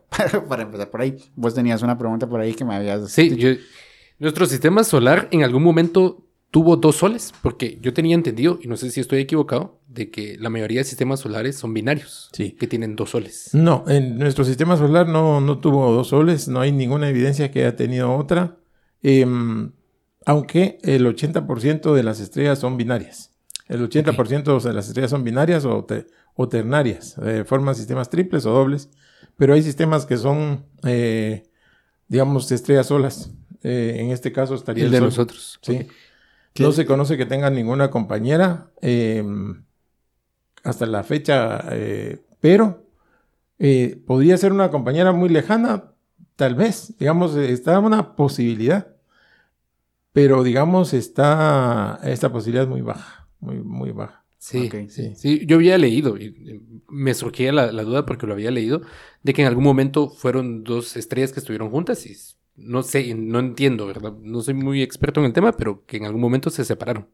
No sé si eso se puede pasar. o- Podría, podría haber pasado, podría haberse creado eh, juntas y que se hayan separado, pero no tendríamos forma de... eh, de- deberíamos de poderla ver, digamos, de pedir- debería estar eh, orbitando cerca, lugar. a menos que se haya separado tanto que, que no la logramos detectar. Correcto. Hay astrónomos profesionales que han hecho tesis sobre Némesis, sobre lo que supuestamente debería ser una compañera del Sol Del sol. pero nunca hay, han evidenciado nada. Es decir, solo está una posibilidad. Una posibilidad nada más. Pero no hay evidencia de eso. Ok. Gracias. La siguiente, el siguiente concepto. El sistema solar es mucho más que el Sol y los planetas. ¿Nos podría platicar un poquito acerca de, de, de los, de los diferentes cuerpos de los, que, de los que está compuesto el sistema Sí. solar? Ajá, nuestro Eh, me, son- me sonrío porque cuando yo estudié el sistema solar era bien fácil. Había que estudiar solo nueve nombres y eran los nueve planetas. Sí. Uno decía los nueve planetas y ya se sabía el sistema solar. Eh, hoy ya no es así. Eh, primero, Plutón lo reclasificaron. Ya Plutón ya no es un planeta, es un planeta enano. Eh, no explotó, como dicen, como dijeron algunos profesores que, que dijeron que explotó Plutón y se desapareció. No es así. Plutón ahí está. Sigue ahí. Lo único es que lo reclasificaron. Entonces hay ocho planetas. Están, hay cinco planetas enanos. Hay dos anillos, anillos de, hay anillos de asteroides, anillos de cuerpos de Kuiper. Está también la nube de Oort. Y hay como 30.000 objetos transneptunianos después de, de la órbita de Neptuno que son, están clasificándose. Hoy el sistema solar es muchísimo más complicado que lo que sabíamos hace 30 años. Entonces el sistema solar hoy es una cantidad de cosas eh, que lleva tiempo entender hasta dónde, hasta dónde llega. La- aparte están los cometas, que son parte del sistema solar también, que van alrededor del Sol y, y se, y se desaparecen. Están los asteroides y mm, eso diría que es todo el conjunto. Pero hoy es un sistema mucho más lejano, mucho más grande que lo que antes se pretendía. Sí, porque al, al- al final tal vez uno creció con ese conocimiento porque pues tampoco, tampoco les ampliaban la información a los maestros, decir, no, mira, ya tenemos nueva data, ¿no? Pues, Los libros pasaron Sí, 20 los años con nosotros y, Claro. y lo mismo se enseñó, pero ciertamente ahora que uno lo ve, eh, yo bromeaba con, con José y, otra amiga le decía, es que en realidad si alguien dice te llevo a las estrellas, te está matando, pues, entendiendo conceptos, entendiendo conceptos. Conceptos científicos. Conceptos científicos, dice uno, porque pues al final uno ve para arriba y entiende que pues el cielo, a una altura ya nos quedamos sin oxígeno y ya valió, o sea, ya, ya morimos. Porque uno tenía una idea muy vaga, pero ahora pues ve uno para el cielo y dice, no, hombre. Lo, lo bueno es de que ahora las maquetas van a cambiar un poco. Ya no van a ser como Imagínate entregar esa tarea en primaria ahora. Sí, sería muy Pues diferente. estaría genial, la verdad. La verdad es que sí estaría, poder, estaría genial poder hacer una maqueta Más exacta. más exacta. Pero hay algo que es importante y es que, ¿por qué ha cambiado el concepto? Por la tecnología. Sí. Las máquinas que se han enviado, los Voyager, los, eh, todas las, la Cassini, todas las máquinas que han ido, han encontrado cada vez más cosas y más cosas y tenemos mejor tecnología para que se tomen mediciones, eh, fotos y, y otros parámetros. Y entonces nos digan, no, hay, hay más cosas ahí de lo que usted está de pensando. lo que se imaginan. Y yo creo que la siguiente pregunta va a ser algo así como cuando le preguntan a un papá o a una mamá cuál es su hijo favorito. Pero, porque pues dicen que, que no, pero en algunos casos sí hay algún hijo favorito por ahí. Pero de los ocho planetas ahorita del sistema solar, ¿cuál es eh, su favorito? Que usted lo ve y dice, "Oh, cabrón, ese, Ah, ese- sin ese duda, Saturno. Saturno. Saturno, pues es mi favorito porque inmediatamente cuando usted ve Saturno, piensa en astronomía. Inmediatamente y no, no lo confunde. Sí, de hecho creo que si uno pone en, en- en WhatsApp y busca el emoji de planeta, aparece Saturno. Pero creo, bueno, yo lo veo así, tal vez es porque no, no puedo generalizar, pero el concepto que yo, ¿por qué lo asocio yo con la inmensidad del universo? Es por la forma de sus anillos, o sea, que en realidad tiene algo girando a la- alrededor de él y es como, ¿qué? Tal vez por eso es que a mí también me emociona mucho. y- y- Los anillos de Saturno. Los anillos de Saturno. Cuando yo vi Saturno por primera vez con un telescopio como el que está ahí, que estamos rodeados de telescopios, fue algo impresionante. Realmente es Sí, sí, casi sí. que se- me caigo de la impresión porque lo estaba viendo y no era una postal, no era una es que carta. sí, es que esa experiencia es totalmente de otro mundo. Yo me recuerdo que también la primera vez que, que logré ver Saturno por medio de un telescopio fue cuando ocurrió la famosa conjunción, no sé si se enteraron a finales de 2019, de Júpiter y Saturno, que decían que era la estrella de Belén y que no sé qué va. Entonces yo me recuerdo que estaba acá en la terraza y yo dije, pues bueno, voy a intentar. Yo no sabía ni siquiera cómo apuntar un telescopio, no sabía cómo usar ni siquiera el, el finder, el, el- el- el puntero, ¿no? Yo te había dado este telescopio. Sí, sí, ajá, Sí. ajá. sí. Entonces yo estaba así como, oh, logrón, ¿qué onda? Y cuando lo logré ver, dije, no puede ser. Como esto no es una foto. O sea, yo hago así y lo saco del cuadro. Y esto no es una foto. Yo me recuerdo que la primera vez que lo vi fue una gran emoción. Yo me recuerdo de que yo en bachillerato tuve un, un profesor, eh, Juan Carlos Ruiz, que él es, eh, creo que él ya es doctor en mate y física. No sé si usted en algún momento lo, lo, lo llegó a conocer. Este, Juan Carlos Ruiz Castillo. Él me dio, él me dio clases de matemáticas. Y él me recuerdo que creo que fue a México a hacer observaciones. Y él regresó con unas fotos de Saturno y Júpiter y nos la enseñó. Y nosotros en la clase, literalmente el 90% de la clase X pasaron de las fotografías y éramos unos 3, 4 los que estábamos ahí. Es, oh, logrón, qué chilero. Yo me recuerdo que él estaba emocionadísimo, él estaba así como súper contento. Ahora lo entiendo. Ahora lo entiendo, le mando un saludo y lo invitamos acá para que nos venga a hablar de pura mate y física. Es un crack en, en, en todo este asunto. Hablábamos hace un momento de las constelaciones y que el zodiaco, yo creo que la mayor cantidad de las personas ubican las constelaciones por la astrología. Pero, ¿qué son las constelaciones? Eh, bueno, las constelaciones son agrupaciones de estrellas que mm, nos sirven de referencia para, para no tener que eh, pensar que son, mm, digamos, memorizarnos un mar de estrellas así nada más. Es como un truco mnemónico, ¿verdad? Para poder decir, ah, esta, esta, este grupo de estrellas tiene forma de un caballito, entonces va a ser el caballo. y esta tiene forma de una tortuga, entonces va a ser la tortuga. Pero es como trucos para que pues, podamos agarrarlos por grupos y, y, y entonces ubicarnos en el cielo. Son agrupaciones de estrellas y, y, ya digamos, si vamos más profundo, los objetos que tienen también eh, objetos de cielo profundo, nebulosas, galaxias que tienen en esa dirección.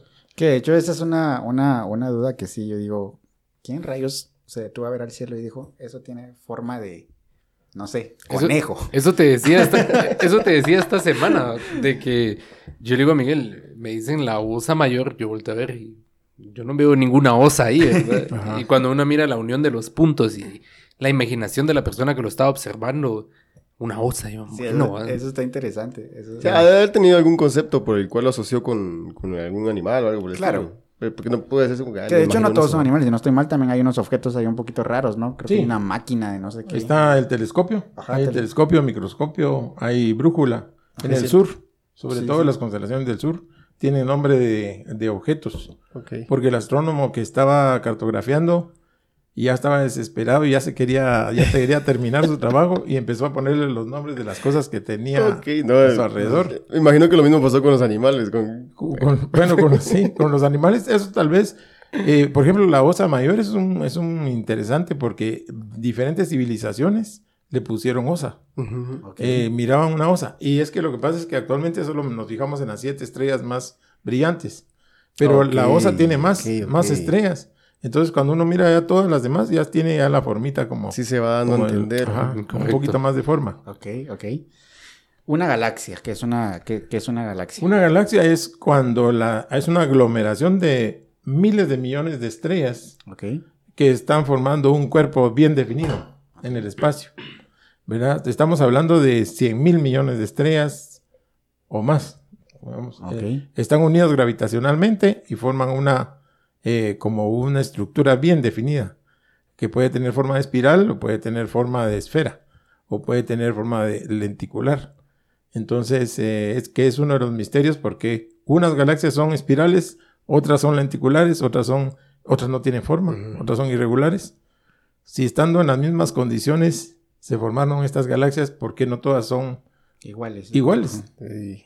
Y esa es una de las grandes preguntas de la cosmología que no se ha podido contestar. La vez pasada planteamos con Miguel, digo, bueno, y es que al final no es como que, ah, bueno, voy a ir al espacio y voy a dibujar cómo está la Vía Láctea, ¿no? O cómo, cómo, está, cómo es el trazo de, de nuestra, de nuestro, La galaxia. nuestra galaxia. O sea, no es como que se puede hacer ahorita, por el momento, en la tecnología que tenemos, eso, porque no es como que con el ojo humano podemos determinar Esto tiene la severidad forma. de todo lo que es.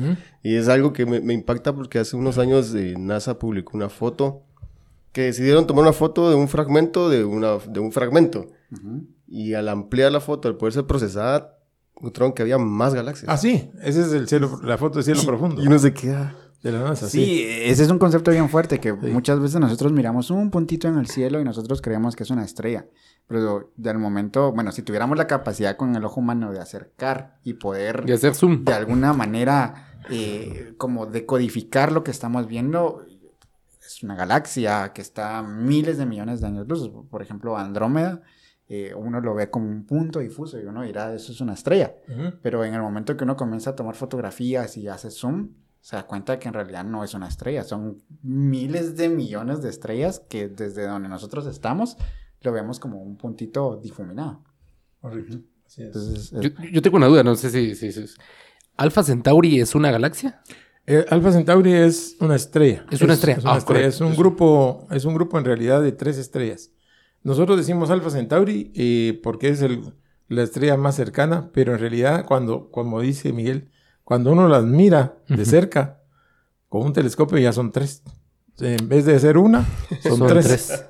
Próxima Centauri, Alpha Centauri A y Alpha, y Alpha Centauri B. Son tres estrellas que están relacionadas gravitacionalmente. Y la más cercana a nosotros se llama Próxima Centauri.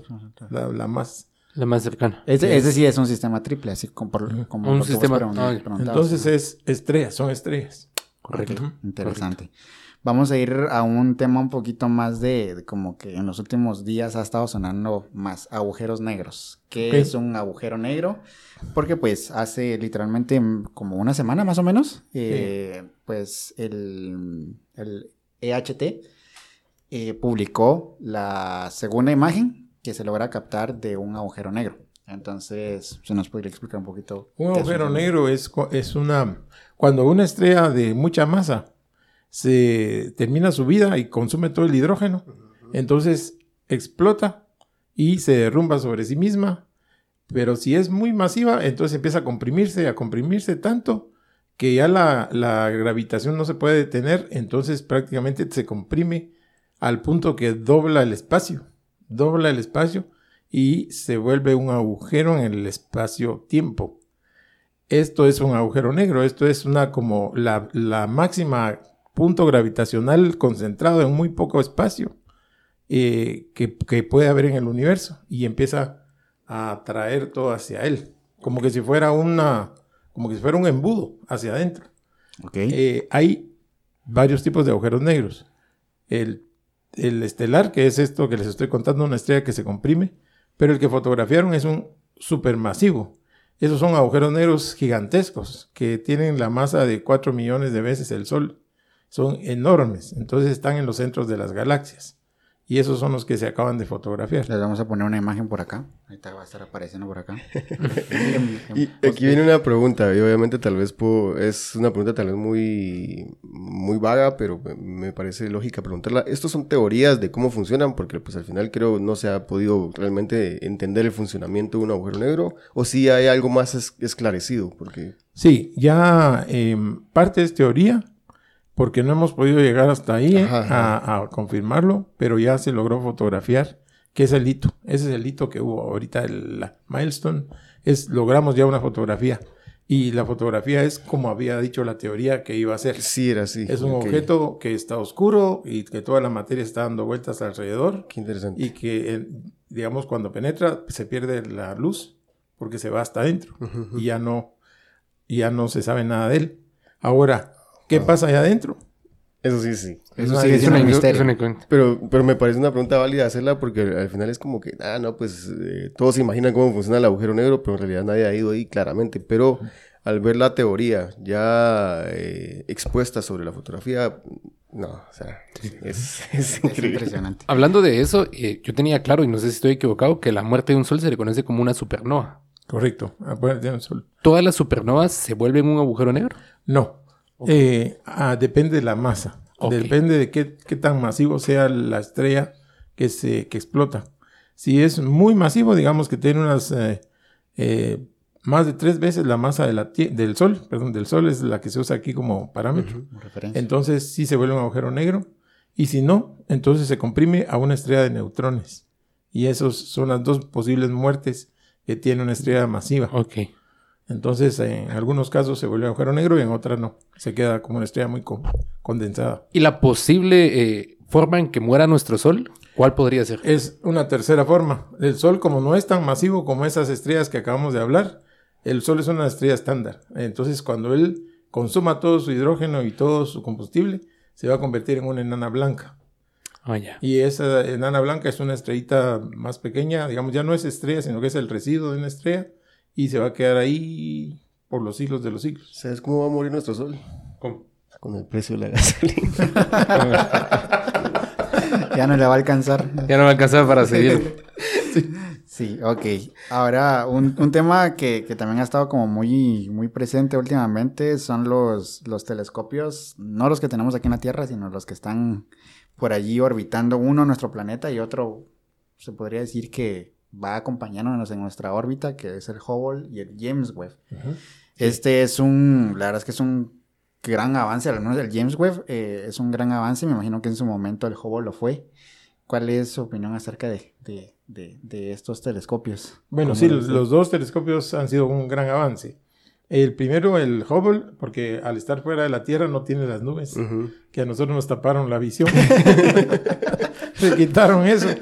Entonces ya tiene una vista limpia, limpia, limpia. Entonces, eh, y además tiene una gran potencia, al punto que hicieron lo que ustedes precisamente estaban hablando. Hay lugares en el espacio que donde se mira que no hay nada y le enfocaron ahí la, el máximo aumento y varios días de estar sacando, recogiendo fotones y cuando van a ver, eh, había miles de galaxias ahí. Increíble. Hemos visto esas fotos, sí. Las vamos a sacar Eh, por aquí también. Eso lo hizo el Hubble. Entonces, eh, ahora este otro, este otro telescopio eh, lleva una tecnología diferente que es infrarroja, porque lo que quiere es ver las primeras galaxias que se formaron después del Big Bang, eh, eh, que fue cuando se cree que se originó el universo. Lo, hoy, digamos, las galaxias más antiguas que se han visto fueron las que se formaron 400 millones de años después de que ocurrió el Big Bang. Eh, pero no sabemos qué pasó antes, no se sabe. Eh, el, el James Webb va a tratar de llegar antes para saber cómo se formaron las primeras estrellas y esas cómo se formaron las primeras galaxias para ver si la teoría que se tiene es, es correcta. Y aquí hay una pregunta que tal vez aqueja a muchos y es, creo, válida porque hasta a mí me aqueja. ¿Cómo se determina la edad de una galaxia o la edad de una estrella? Si pues obviamente... No hemos vivido lo suficiente. para- ahí no es como que tengan un acta de nacimiento. Sí, bueno, eh, por la luz. La mayor parte de la, de la edad de las estrellas, la única información que tenemos es la luz. Claro. Entonces, sabiendo que la luz viaja a 300 mil kilómetros por segundo, se puede saber también la distancia a la cual se está, eh, está la, la galaxia. Y entonces, la galaxia tiene que, la, la luz que salió de ahí, digamos, el tiempo que salió nos da, nos da más o menos Da la da- data. la- nos da la data. En distancia. En- eh, nos da el tiempo. En, en tiempo y la distancia también a la que está. Digamos, por ejemplo, por ejemplo eh, mencionamos Andrómeda. Andrómeda está a 2.5 millones, bueno, a 2.5 millones, ahí está localizada. Ahora, la edad que tiene esa, esa eh, no es 2.5 millones, sino que antes porque precisamente se sabe cómo llevaron, cómo se fueron formando las primeras estrellas, cómo se fueron formando las galaxias. Y entonces, digamos, se tiene todo un estimado de cómo se fue creando el universo tal como, como actualmente es. Digamos, en este sentido, las galaxias se cree que se formaron hace unos 10 mil millones de años. Eh, casi todas. Casi Sí, pues. todas se, se el estimado es por la distancia, es el tiempo que tarda en llegar uno- un, un objeto a otro lado, en este caso la luz, el tiempo que tarda la luz en llegar y su distancia obviamente se... se oh, ya entendí. Ok. Yo, yo No, tenía, para tener un poquito más claro, sí. yo tenía otra duda. Eh, sabiendo de que pues, eh, es ingeniero en sistemas y también es, es astrónomo, ¿qué piensa del proyecto o tiene conocimiento del, de- del, tiene conocimiento del proyecto de Starlink de Elon Musk? Sí, claro. ¿Qué piensa? Eh, me imagino que es un avance muy importante para la... Pero controversial. Controversial, sí, Sí. pero yo, Para la yo tengo mi opinión formada y para mí es excelente el proyecto porque a pesar de que me van a, a- A contaminar la me van a maltratar todos los astrofotógrafos, eh, el hecho de tener toda eh, internet en todo el mundo, tener conectado toda esa red, es algo tecnológicamente un avance enorme. ¿Cuántas operaciones remotas se van a poder hacer por médicos? ¿Cuántas vidas se van a salvar? gracias al Internet en todo el mundo. Correcto. Eh, eso es algo que es muy valioso. Entonces eso lo vamos a lograr gracias a esa constelación de satélites. Correcto. Eh, entonces la tecnología en ese sentido se impone. Se impone Sí. porque nadie la va a poder detener. Por más de que nos enojemos y, y hagamos berrinche y, y protestemos, no vamos a poder detener eso. Entonces, ¿qué tenemos que hacer? Adaptarnos a tal vez tener que poner telescopios espaciales, como él dijo. Uno en la Eh, luna. Y eso, pero no. la- aquí nos está afectando a los astrónomos, pero hay que ser realistas. No vamos a detener la tecnología, no vamos a detener ese, detener ese avance, porque es muy bueno, es demasiado bueno para la humanidad. El, el hecho de que usted pueda estar en, en medio del Petén y no hay, neces- no hay necesidad de que tenga línea ahí para poderse comunicar. Sí. Sí, correcto. Eso es algo fantástico, pues es algo. O en el medio del mar, Sí, ¿verdad? Entonces, eso es un beneficio muy grande. Sí, sí. Entonces yo estoy a favor de este, De este avance. Sí. Ok, gracias. Ok. Ahí sí, que, qué bueno tener su opinión, porque muchos dirán, la contaminación visual, me decía Miguel, la contaminación de, de la hora de observar algo en el, en el cielo, pues no va a ser la misma. Sí, hay una contaminación que están haciendo y basura espacial. Y Sí, realmente su costo. Hay muchos matices, hay, hay muchos Ujú. matices y cada quien podrá tener su opinión. Creo que ninguna, ninguna opinión está, está errónea, Es- ¿verdad? Y e- eso es algo que siempre recalcamos en este podcast. Lo que platicamos acá son opiniones personales. Si ustedes piensan ¿Tienen distinto, otra opinión? Se respeta también. Y pues creo yo que, que- creo yo que ese es el, el, el centro de todo esto. O sea, que podamos compartir opiniones y como sea, si son opuestas o son iguales, se puedan respetar también. La última pregunta acerca de, de- de esta serie de preguntas que tenía acá, y para ir cerrando un poquito lo de las estrellas. Es cierto de que cuando vemos una estrella, por ejemplo, lo que Josué decía, Alpha Centauri, Próxima Centauri, es cierto que estamos viendo al pasado, porque se, se, Ujú, se, sí. se dice mucho en redes sociales, ¿verdad? Es que cuando vemos una estrella y se escucha muy romántico, ¿no? Estamos viendo al pasado, pero ¿cómo funciona esto? ¿Por qué es esto? ¿Es cierto? Sí, es, es cierto. Cuando estamos... De hecho, el espacio es una máquina del tiempo. Sí, si sí, vemos sí. a la luna, estamos viendo a la luna no en tiempo real, estamos viendo a la luna como era hace un segundo, porque la luz se tarda un segundo, 1.2 segundos en venir de la luna a, a acá. Entonces, nosotros la estamos viendo, creemos que es como está ahorita, pero no. Es como era hace 1.2 segundos, ¿verdad? porque está bien cerca. Si vemos el sol, el sol es, lo vemos como era hace 8 minutos y medio. Eh, si el sol se apaga, nosotros no nos vamos a enterar hasta 8 minutos y medio después. Después. Porque es la, lo que se tarda la luz a 300 mil kilómetros por segundo en llegar hasta nosotros y recorrer 150 millones de kilómetros que hay de distancia. Eso, eso es ahorita aquí en lo cerca. Ahora, si nos vamos a Alpha Centauri, está a 4.2 años luz. Entonces, es, la vemos como era hace 4.2 años. A lo mejor ya estalló y la explosión va bien en camino, pero todavía no ha llegado. Se va a tardar cuatro años en venir esa luz. Y Y, y nosotros nos no vamos a enterar hasta, hasta el 2026, ¿verdad? Cuando explote, digamos que fue explotara hoy. Eh, nosotros seguiríamos viendo el año entrante igual. Hasta el... Y ya explotó. Y explotó, sí, eso ya no está ahí. Ok, perfecto. Bueno, vamos a ir cambiando un poquito el tema y es eh, en su experiencia de ya varios años observando el cielo, que eh, nos gustaría conocer un poquito sus, sus experiencias, comenzando la mejor experiencia que usted ha tenido. Yo sé que hay muchas, pero la mejor que usted ha tenido viendo algo, algo que usted dice, eso lo quería ver definitivamente y lo logré ver. ¿Cuál ha sido su mejor experiencia o su top 3, como usted eh, quiera? Sí, mi mejor experiencia ha sido el eclipse total de sol de 1991. es algo fabu- incomparable, algo espectacular. Lo más impresionante que he visto en mi vida. Ver que el, el cielo se apaga en pleno día y vi brillar, vi con mis propios ojos brillar Venus, Marte, Júpiter eh, Oh, en pleno día.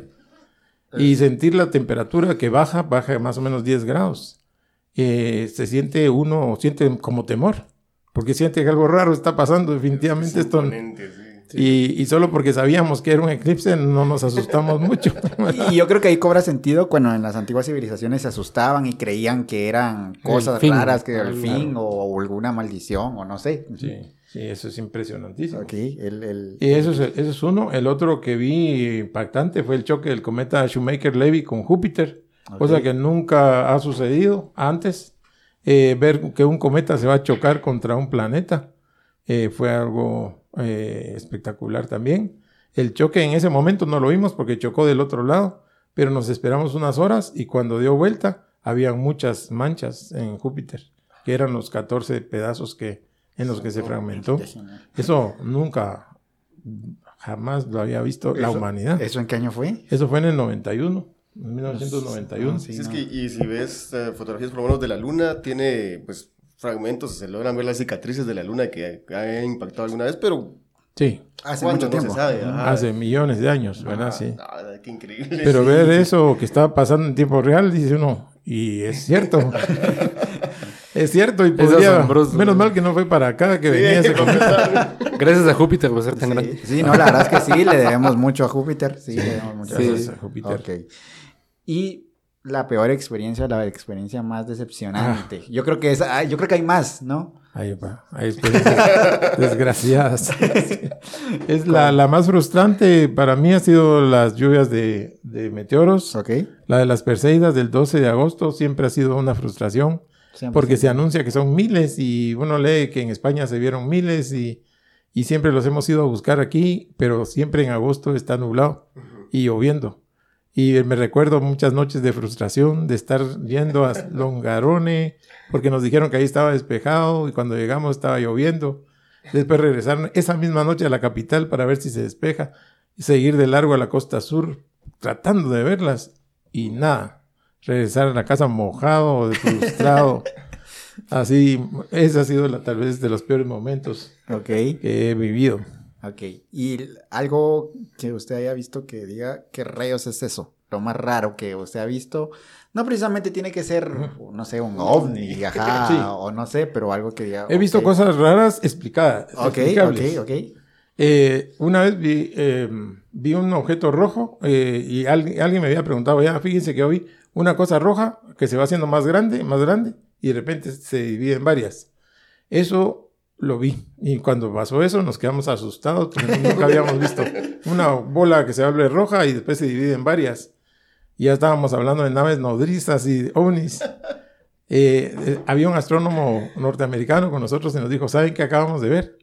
Un meteoro que viene en dirección a nosotros, que no le vemos el, el rastro, porque viene hacia nosotros. ok. Y eh, la fricción con la atmósfera lo hace que se encienda más y se fragmenta. Y ese es lo que, lo que acabamos de ver ahorita. Oh. Pero como sea, da miedo, ¿no? Nos, nos- nos acaba de salvar la atmósfera. ¿Sí? Como sea, da miedo. O sea, no sé qué me daría más miedo. O sea, que venga un ovni o que un meteoro venga para acá. Yo he escuchado, y no sé si es cierto, pero que es muy poca la probabilidad que nos impacte en, en la Tierra como tal un meteoro. Estoy. Sí, es digo poca la probabilidad, Es poca la probabilidad. Ha sucedido, pero. Pero por, sí. la, por nuestro. Por la forma en la que funciona el sistema solar. que Eso es lo que he escuchado. No tengo mucho conocimiento. Sí, es poca la probabilidad. Sí, es Creo como- que un gran escudo es Júpiter. Un Sí. gran escudo es Júpiter que nos quita como así como el cometa que les dije. Y el otro es el Sol también. Entonces nosotros, y encima somos chiquitos, la Tierra es pequeña con relación a los demás planetas. Entonces Claro. es como, ¿saben cómo es? Como tratar de pegarle una bola a una pelota de tenis en el aire y tirarle piedras a ver quién le atina. Ok. Entonces, ¿qué tan fácil es darle a, una pelota que se está moviendo? A una pelota de playa, que es más grande, es mucho más Ah, fácil. Es más fácil, ¿verdad? Sí. Pero una de Ok. tenis es más difícil. Ok. Yo, yo siempre me voy a quedar con la incógnita de, que, de algo que vi en, en mi adolescencia. Yo estaba, estaba en, en- en la terraza de mi cuarto. Eh, se había ido la luz y me senté a ver al cielo. Pasé un buen rato, les digo, tal vez pasé una, una media hora, 45 minutos viendo hacia arriba y vi exactamente que había una estrella y la nada la estrella estaba, estaba puesta en, en el lugar que la estaba viendo y de la nada, ¡pum!, se movió. Yo me quedé hasta el... Pero no se movió rápido, sino que se movió lento. Hasta el día de hoy no le encuentro una explicación. Me, que, me dejó así mucho tiempo. ¿Qué sería? ¿Qué fue eso? ¿Qué fue lo que vi? O sea, lo vi de verdad. Estaba soñando, me quedé dormido y lo soñé. Ajá. Hasta el día de hoy sé que estaba despierto. Eso sí es seguro. No le encontraba explicación, pero siempre me dejó el que vi. La curiosidad. Algo- Y de ahí con el tiempo dije, pudo haber sido un satélite. Sí. Pudo haber sido un satélite el que vi, porque lo vi estacionado un, un buen momento. O sea, el tiempo que estuve viendo el cielo lo vi estacionado. Y de ahí se movió. Y se movió despacio. No se movió rápido. Como una estrella fugaz que se mira que va, Que va rapidísimo. que va rapidísimo. ¿Cómo Sí. se llama este efecto? Perdón que lo interrumpí. Ese efecto que genera el sonido que pasa aquí. El efecto Doppler. El efecto A mí, yo de cierta forma lo, lo platicaba con alguien y yo le decía, mira, yo tuve la oportunidad de estar sentado en mi casa y ver para el cielo, ver que algo estaba estático y efectivamente pasó, se movió. Él me decía, me da la explicación muy corta, pero me decía, es, es lo que pasa exactamente con el efecto Doppler. Me decía que algo bien, viene una, una no sé cómo se llaman los que andan, cometas, Meteoro. meteoro. Tal vez lo viste y tu dirección pare- podría parecer que es la que, que lo haces ver estático, pero en realidad va moviéndose. Sí, o eso podría ser una así, explicación. ah, ok, dije yo. Entonces es una posible explicación de lo que vi en ese Sí, momento. Cuando se mira que no se mueve es porque viene hacia uno. sí. La próxima vez, mejor quítese de ahí. Pues, no sé. Qué buena explicación, la verdad. Qué buena explicación. Ok. Estos se deshacen en la atmósfera. Ah, la ok. verdad. ok, Pero sí. Gracias a nuestra atmósfera nos ha salvado de Sí, buenos. se deshacen eh, rápido. Yo, yo incluso vi en Google hace poco de que existe una persona que le impactó un meteorito. O sea, que Sí, Sí, yo creo que solo hay un caso registrado, ¿sí? Sí, sí. No se muere. que creo que sobrevivió. Sí, sobrevivió. Sí. Sobrevivió. Sí, sobrevivió. Ajá. Sí, de los pocos. Por- depende del tamaño de la roca que entre, se va desgastando y ahí llega, a, veces llega a caer. Ah, pero Entonces se convierte en un meteorito. Se convierte en un meteorito. ¿Cuáles son las probabilidades que un meteoro te impacte? Pues, o sea, Igual es- hay, hay un video que, que estaba viendo en internet de, de, una, de unas personas que estaban en, en, el, en, en alta mar ok. y se ve exactamente en el momento que ingresa un meteorito y cae cerca de donde estaban ellos. Sí, de, de hecho existe, existe una como actividad, no, no sé muy bien cómo definirla, en la que en el desierto de Atacama y en muchos otros desiertos hacen expediciones para ir a cazar fragmentos de meteoritos. Y hay grupos que salen, la verdad es que eso sería algo que me gustaría hacer alguna vez en mi vida. Salen a buscar, a buscar meteoritos porque la mayor parte de estos cuerpos que llegan a caer a la Tierra son eh, eh, pues metálicos, ferromagnéticos, entonces se diferencia una roca normal de, Sí. un, de un fragmento de algún meteorito que nos caja. Eso estaría genial. ¿Usted alguna vez ha, ha tenido la oportunidad Sí. de... de- de- La, la Asociación de Astronomía tiene una colección de ¿Ah, meteoritos, sí. ¿Y se puede De visitar? Sí, se puede. La exponen. Ah, ok. Eh, una, una o dos veces al año los, los exponen. Ok, vamos a estar pendientes. Eh, si la haga. entonces, la haga, sí. Ok. Tienen, entonces uno puede irlos viendo, hasta los puede tocar. Ah, ¿en serio? Entonces puede ver que son cabal, la, la, la textura y todo es muy, muy diferente. Es curiosa, ¿no? Ajá. Una piedra es como que fuera fundido. Ok. Y aparte no tiene el desgaste que sufren las, los- las piedras o los, los minerales aquí en la Tierra, pues, que agua, que viento, que calor. Ah, pero sufrió el desgaste de la atmósfera que lo llevó a una temperatura muy alta, Sí, Seguro. por eso se mira como fundido el, el material. el material. Sí. Una duda, ¿el material de estos fragmentos son de, de materiales que no se encuentran aquí en la Tierra o son muy similares? Muy similar, generalmente es eh, níquel, eh, hierro, casi todos los que llegan a caer. Ok. Y casi todos vienen de los asteroides. Ok. No hay mucho de donde puedan venir. O, vienen de Marte, o vienen de, de- de la Luna o de los asteroides, nada más. Ok. Ok. Ok. Interesante. Para ir pasando también eh, a, a otra como parte de, de todo este viaje que ha sido para usted la astronomía, la docencia. ¿Cómo ha sido para, para usted el, el poder enseñar eso que tanto le apasiona eh, a otras personas? Porque pues por ahí dicen, si, si tú entendiste algo y quieres saber si, si lo entendiste bien, lo- se lo tenés que enseñar a otro para comprobarlo. ¿Cómo ha sido esa experiencia? ¿Para usted en algún momento eh, se vio como, como profesor ya universitario, este, enseñando eso que tanto le gusta a otras personas que comparten o no la misma, eh, este, es- sobre esta disciplina que es, que es la astronomía? Pues ah, yo diría que la experiencia ha sido que no pienso que soy profesor, sino que lo que pienso es que esta gente está dispuesta a escucharme y quiere y le voy a compartir lo que yo sé, Correcto. porque les gusta igual que a mí. Igual por eso cuando voy a una, a una plática o a una conferencia pienso lo mismo. Ok. Entonces, eh, o en la televisión, por ejemplo, nunca he tenido miedo de salir hablando. Yo salgo y, y digo, esto va a ser así, así, así, espero que lo puedan ver. ok. Eh, porque lo que creo es que es la oportunidad de que otros logren verlo y que es gente interesada en ver el eclipse o la superluna o, el- o la lluvia de meteoros, pero entonces hay que contarles cómo es.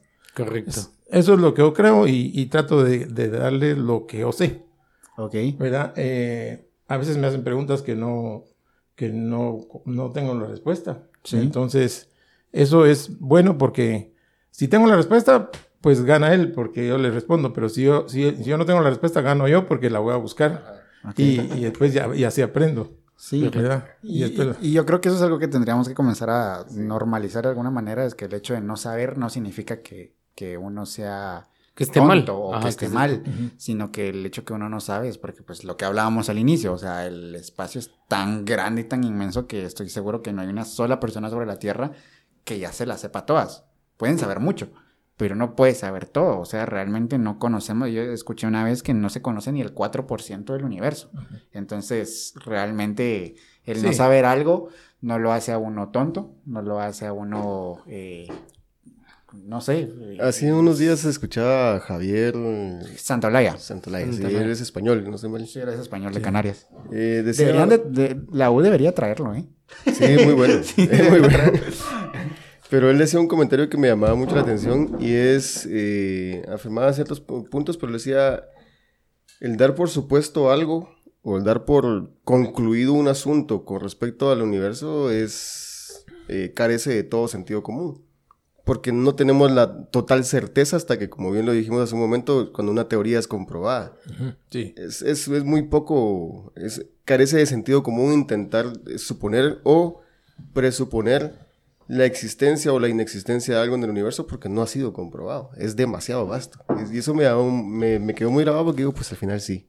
O sea, así yo hoy puedo salir a ver la luna y sentarme a ver un ratito a ver si la logro ver o lo que sea. Y si mi, si mi ojo lograra ver más atrás, qué cosas no vería. Y aún así, si uno lo logra ver ya con un telescopio, aún así no es suficiente. Sí. No, podemos dar por concluido que, que ya algo es- o afirmar algo solo porque medio lo logramos entender, ¿no? Cuando se logra comprobar, nada, eso parte la cabeza. Claro. Un, ej- un ejemplo de eso, por ejemplo, es la, la zona de vida, de que se creía que los planetas, la zona de Habitable. de habitable. Es la que está más o menos a una distancia entre la Tierra y el Sol, ¿verdad? O equivalente en otras estrellas. Ajá, ajá. Pero hoy se sabe que hay una, una nueva forma de, de generar calor, que es lo que se llama marea gravitacional.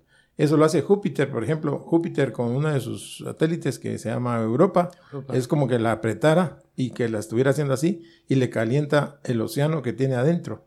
Y esa agua tiene, la mantiene a 30 grados.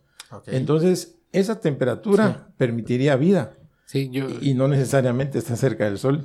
yo, yo ese, ese- yo vi un documental eh, eh, respecto a Europa hace muchos años. Lo vi en el Discovery de que era un posible planeta que podría albergar vida en, en- en- fuera de la Tierra, pero que sabía, bueno, por lo que yo vi en aquel entonces, que tiene una capa de hielo. Capa de hielo, sí. Tiene una capa de hielo y abajo de esa capa de hielo, o sea, se, se considera de que hay un océano donde pueda existir vida. Sí, exactamente. Y eso es algo bien curioso porque cuando uno, cuando, cuando le venden a uno la idea de vida en, en fuera de la Tierra, o sea, el marciano, ¿no? O el extraterrestre con un ojo, o no sé, que tiene seis extremidades, ¿no? Pero muchas veces eh, no, se está, una- no se está esperando bacteria. eso, sino estamos microorganismos y cosas así, ¿verdad? Sí, exacto.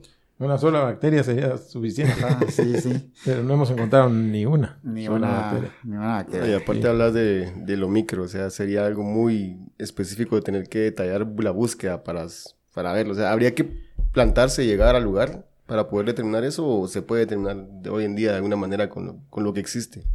No, habría que estar ahí. Hablando de un Sí. poquito sobre, hace un ratito hablábamos sobre la divulgación científica. ¿Qué opinión eh, considera o, o- o podría darnos de, de- del señor Neil Gray, deGrasse Tyson, que es tal vez uno de los divulgadores más grandes de ciencia? Sí. Creo Sí, que es- todos hemos visto el, el- Sí. Para, para entender quién es, es el, el meme que está así. Sí, que creo que es, no lo es- es conoce. muy, es muy famoso ya. la Es muy famoso, sí. Uh, Creo que yo he visto documentales de él, muy, Sí. muy excelentes. Eh, qué bueno sería tener siempre o, o tener más divulgadores científicos como él. Y si lo ha podido conocer en persona. No, no he podido conocerlo en persona y lo quise traer a la Galileo. Ah, Eh, Nos dijeron que tenía la agenda ocupada por dos me años. imagino. eh, y no, no nos dieron chance de traerlo por lo menos a corto plazo. Eh, es una persona que vive la astronomía, él vive lo que quiere trasladar y, y ustedes ven que contesta cualquier pregunta porque sabe, él sabe, él, él tuvo el honor de ser discípulo de Carl Sagan. Sí. Entonces él está completamente metido en el tema, ¿verdad? Entonces estudia de todo y tiene respuestas y buenas respuestas para, para todas las preguntas que uno le pueda hacer. Y mm, entonces es, una, es un ejemplo, ¿verdad? Porque eso hace que la gente le guste, le, le divierta también La astronomía. eh, la astronomía, ¿verdad? Correcto. Algunos no les gusta el estilo porque consideran que se ríe demasiado. Porque él se ríe, se burla y le hace chistes y todo. Pero no, porque le sienten que no es muy serio. Pero yo creo que él es la forma de conectar. Él conecta rápidamente con Claro. cualquier público. Sí, usted nos decía el comentario que eh, facilitaría el que no fuera todo aburrido. Y Exacto. me imagino que el Sí, señor presentarlo de Neil Tyson dan el clavo. al- Así, Sí. Para quien le interesa, por supuesto. así es. Por ejemplo, a él le dicen, eh, fíjese que los extraterrestres, que no sé. Entonces, miren, miren, la próxima vez que ustedes lo, lo lleven, dígale, miren para allá y róbese un cenicero y se, y se viene con el cenicero, le dice, a la persona que claro. Así sí le voy a creer. Sí. Está muy Entonces uno se mata muy de la risa. respuesta, claro. se mata de la risa uno de lo que le dice, ¿verdad? Pero lo que le está diciendo es tráigame evidencias, tráigame evidencias, ¿verdad? Correcto. De, de- de- De los de- extraterrestres. Del contacto. sí, del contacto y todo. Entonces lo dice de una manera tan chistosa que uno se mata de la risa oyéndolo, ¿verdad? Y hablando de ese tema, ¿le ha llamado por alguna razón en algún momento ha dicho, sí, de repente por ahí aparece un ovni? Sí, sí, sí. Yo he tratado incluso de ver, porque trato de ver siempre, llevo muchas cientos de horas de observación y nunca he visto, no he tenido la suerte de ver uno. Eh, algo así como que de vueltas y que tire luces y que me tire un rayo para llevarme. No, no, no he tenido esa oportunidad. Que por cierto, esta semana se desclasificaron unas cosas del Pentágono. Supuestamente se desclasificaron Sí, observaciones en el 2020, que fue el año, en- se cree que es el año donde más observaciones Sí, de ovnis. y eso está muy serio. Eso es la verdad. Y yo le puse mucha atención porque eso es serio ya. Es decir, están viendo algo que quieren una explicación y no, no saben. Los del Ministerio de Defensa dijeron, no sabemos qué son estas cosas. Eh, entonces, ¿qué está diciendo ahora el, el gobierno de Estados Unidos? Si ve algo, repórtelo. Antes decía, cállese. Eh, ahora tienen que reportarlo porque esa es la ley. Entonces, eso va a hacer que más científicos se interesen ya en eso. Ok. Interesante. Para eh, continuar un poquito con, con el tema de Nils de Grace, antes que nada, si Nils de Grace llega a venir a Guatemala, Aquí, puedes venir este a, podcast a- es a- de- cualquier cosa. Igual Javier Santaolalla. ya vi Nos que- llevamos al ingeniero, por supuesto. Bueno, Javier sí ya vino, ¿verdad? Sí, él ya vino una vez, vino hace como un poquito antes de pandemia fue que, que vino él, pero si vuelve a venir, te invitamos a de cualquier cosa de una Buenísimo. vez, ajá. Pero hablando de, de Neil deGrasse, eh, yo también es una persona a la que admiro bastante porque pues yo vi la serie Cosmos de Carl Sagan y obviamente también vi la de, la de Neil. Pero el día del, del eclipse, eh, después de que regresé y, y que me puse a editar las fotos y, y todo, vi que él había puesto tres tweets y se los voy a leer para que me den su opinión acerca de esto. Que aparezcan en pantalla después. Sí, va- van a aparecer aquí en pantalla. Dice, el primero que puso dice, los eclipses lunares son tan poco espectaculares que si nadie te dijera lo que, está lo que le está pasando a la luna, probablemente no te darías cuenta. Solo digo, puso. A diferencia de los eclipses solares, que dependen de la ubicación, eh, del lado de la Tierra donde estemos, de cómo se, esté posicionada la luna, pues un eclipse solar es mucho más impresionante.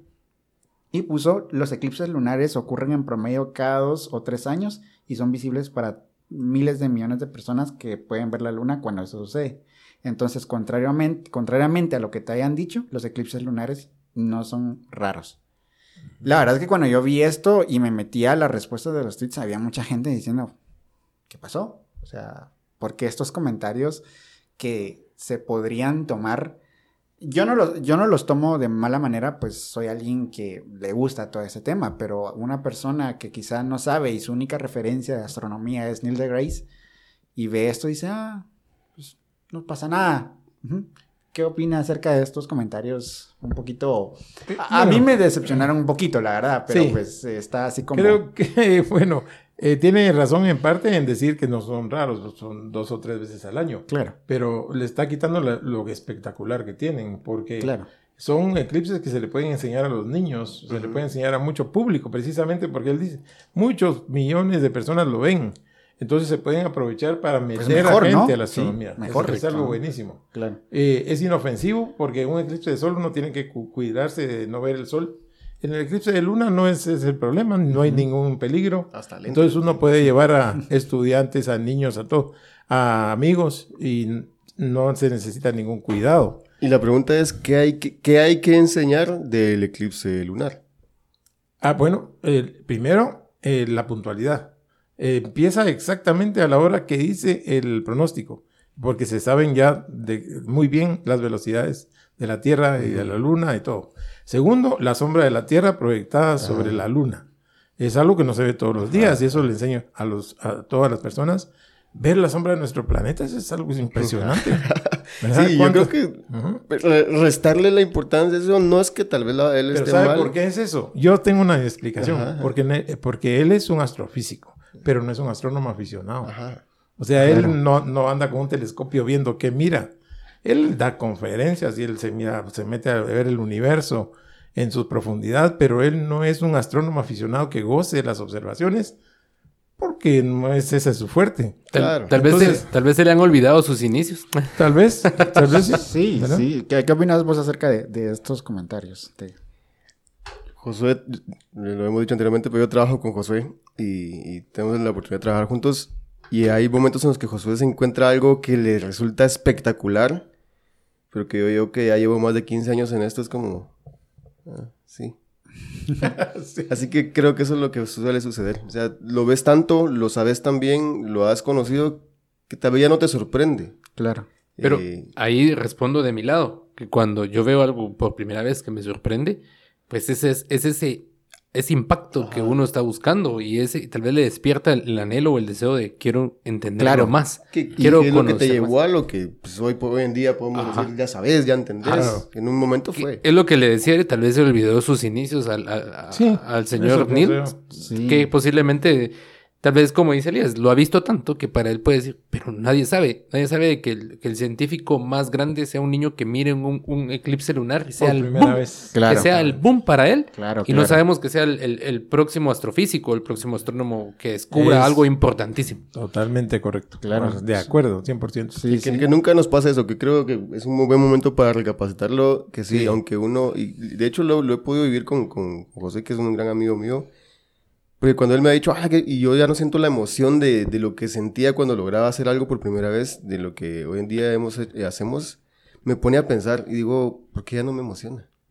Eso, Sí, eso, eso me ha puesto yo, a pensar. Yo creo que no hay que perder la capacidad de asombro, eh, porque no es lo mismo que, no sé, nosotros digamos ese comentario aquí en el podcast que realmente no nos están escuchando miles de millones de personas a un tweet de Neil deGrasse Tyson que es mundialmente conocido y que lo siguen miles de millones de personas, creo que tiene un alcance mucho mayor al que nosotros podríamos tener. Entonces eso podría causar un, ef- un efecto no deseado, ¿no? Ay, y ahora vuelvo a lo que tal vez hablábamos al inicio. Está la parte eh, del aficionado, la parte del que lo disfruta y está la parte comercial. Está la parte comercial, lo digo porque pues hablábamos con Lilo la semana antepasada, un- una, una chica que estuvo con nosotros, una invitada que es microbióloga, Microbióloga. y ella nos contaba totalmente lo contrario. Le dieron todo lo necesario para estudiar, pero no le enseñaron a comercializarlo. Y ella decía, me interesa comercializar. Porque pues obviamente vivimos en un mundo que se mueve a base del comercio y la economía. dinero, sí, y- claro. Necesitamos fondos para... Sí, pero no sé, o sea, un, un eclipse, la- un eclipse lunar, por muy común que sea, le puede sacar mucho, eh, Sí. mucho jugo económico. Pole- polémica y show. Creo que Sí. eso lo- ahí lo puedo resumir. Claro. Sí, interesante. La verdad es que si me preguntan a mí, a mí no me gustó el comentario porque pues lo que decía Josué, creo que puede desanimar a muchas personas y los puede alejar un poquito más de, de, de- de, pues el objetivo que todos creo que acá en este podcast queremos, que es que, se- que la astronomía y que la ciencia en general Sí. pues no sea vista como algo aburrido, ¿no? Sino que sea visto como algo interesante que, que, que, pues un eclipse lunar lo tenemos dos, tres veces al año, un solar es mucho más difícil, ¿verdad? La pregunta es, ¿cuántos eclipses has visto vos eh, hasta el día de la fecha? O sea, ¿Lunares o solares? lunares. Eh, lunares, mira, yo sin saberlo he visto varios lunares, porque yo me recuerdo que el primero que vi fue hace tal vez unos 10 años, tal vez. Yo me recuerdo que se hablaba mucho de la luna de sangre. Y yo no sabía que era una, y yo no sabía que era un eclipse. Y yo me recuerdo que ese eclipse ocurrió en la madrugada y al amanecer. Y acá eh, la luna se pone en, en esta dirección. Yo me recuerdo que yo me asomé a la ventana y vi cómo la pelotota se iba metiendo en las montañas y estaba roja. Y dije, qué genial. No te sabría decir cuántos eclipses conscientemente, yo digo que tal vez unos tres, tres, cuatro, eh, porque no sabía. Ajá, ajá. No Exactamente sabía- por eso. No sabía, entonces creo yo de que si alguien tiene el- la capacidad de llegar a tantas personas como Nils, Nils lo tiene, creo que se esperarían mejores comentarios. Pero pues díganos sus comentarios. Cuando, sus cuando venga se lo vamos a hacer. Ya, se lo vamos a hacer. a reclamar. Le voy a decir, mire, o sea, Ajá, Y por eso él es polémico, ¿verdad?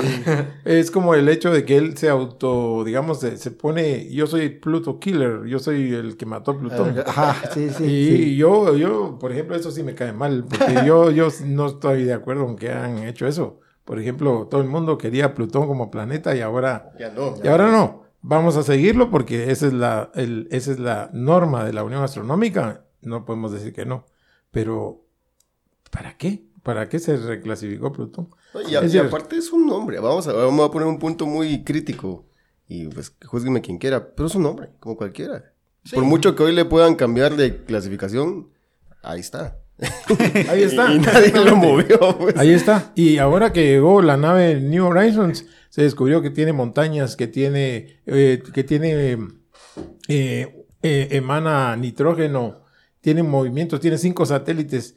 O sea, es más planeta que Mercurio. Si, si nos ponemos a, a sí, medir. Mercurio está así, bien. Mercurio sí es desolado completamente. Sí, entonces eh, hay mucha, mucha polémica en eso, ¿verdad? Claro. Claro, eh, no estoy en contra más por de los astrónomos, pero, pero no me gustó. En lo personal, no me gusta. Eso, y, y cada vez que él dice yo fui Pluto Killer, dan ganas. ¿Qué dan le pasa, señor? Sí. Ok. Todo iba muy bien con él. Muy bien. Pues bueno, creo que vamos a ir llegando al final de este episodio. Ya van casi dos horas de, de- Oh, de conversación. No se siente, no se verdad. siente. Ya, no se siente. Y creo que tenemos para mucho más. Para mucho más, así que dejamos la, la Así es. puerta abierta para una Muy segunda bien. parte más adelante. Ok. De todas maneras, esta es su casa para cuando en algún momento ocurra algo y se quiera venir a anunciar por acá, pues acá podemos va, va a estar abierto. Eh, de momento, gracias por, por, por tu tiempo. Una, una conversación muy interesante que nos pudo haber dado fácilmente para una o dos horas más. Este. mm, Y por cierto, ahí creo que nos están tocando ya, ya el timbre, entonces voy a dejar de que Josué y Elías despidan el, el episodio. De verdad, gracias ingeniero por, por su tiempo y pues me, me imagino que no va a ser la última vez que lo vamos a tener por acá. Claro que sí. Vamos a, a- a seguir platicando por acá. ustedes, Y pues gracias. gracias, gracias por su tiempo. Y gracias Josué, gracias Elías y despidan el episodio que voy a atender. ¿Algún consejo, eh, tal vez no como astrónomo ni como ingeniero, sino como un consejo de vida para todo aquel que está buscando apasionarse? Porque tengo que decirlo algo, muchas veces eh, la pasión por el estudio, por incursionar en algo está muerta, eh, a causa de tal vez diferentes razones en el hogar, en la vida, lo que sea, la gente crece sin ese, sin ese deseo y se enfatiza mucho en otras cosas que no que tal vez le benefician, pero pues no lo ayudan a crecer personalmente o, a incursionar en algo nuevo. Un consejo de vida y también un consejo obviamente en el ámbito profesional para el que está diciendo qué estudiar y de repente dice astronomía, no me la había pensado. Sí, gracias. Bueno, yo en lo personal le diría, salga algún día y tenga un momento de soledad viendo las estrellas. Cuando usted hace eso, va a ser inevitable preguntarse qué es realmente lo que importa aquí. ¿Qué estoy haciendo yo aquí? ¿Qué son esas cosas? ¿Qué estamos haciendo aquí en el universo?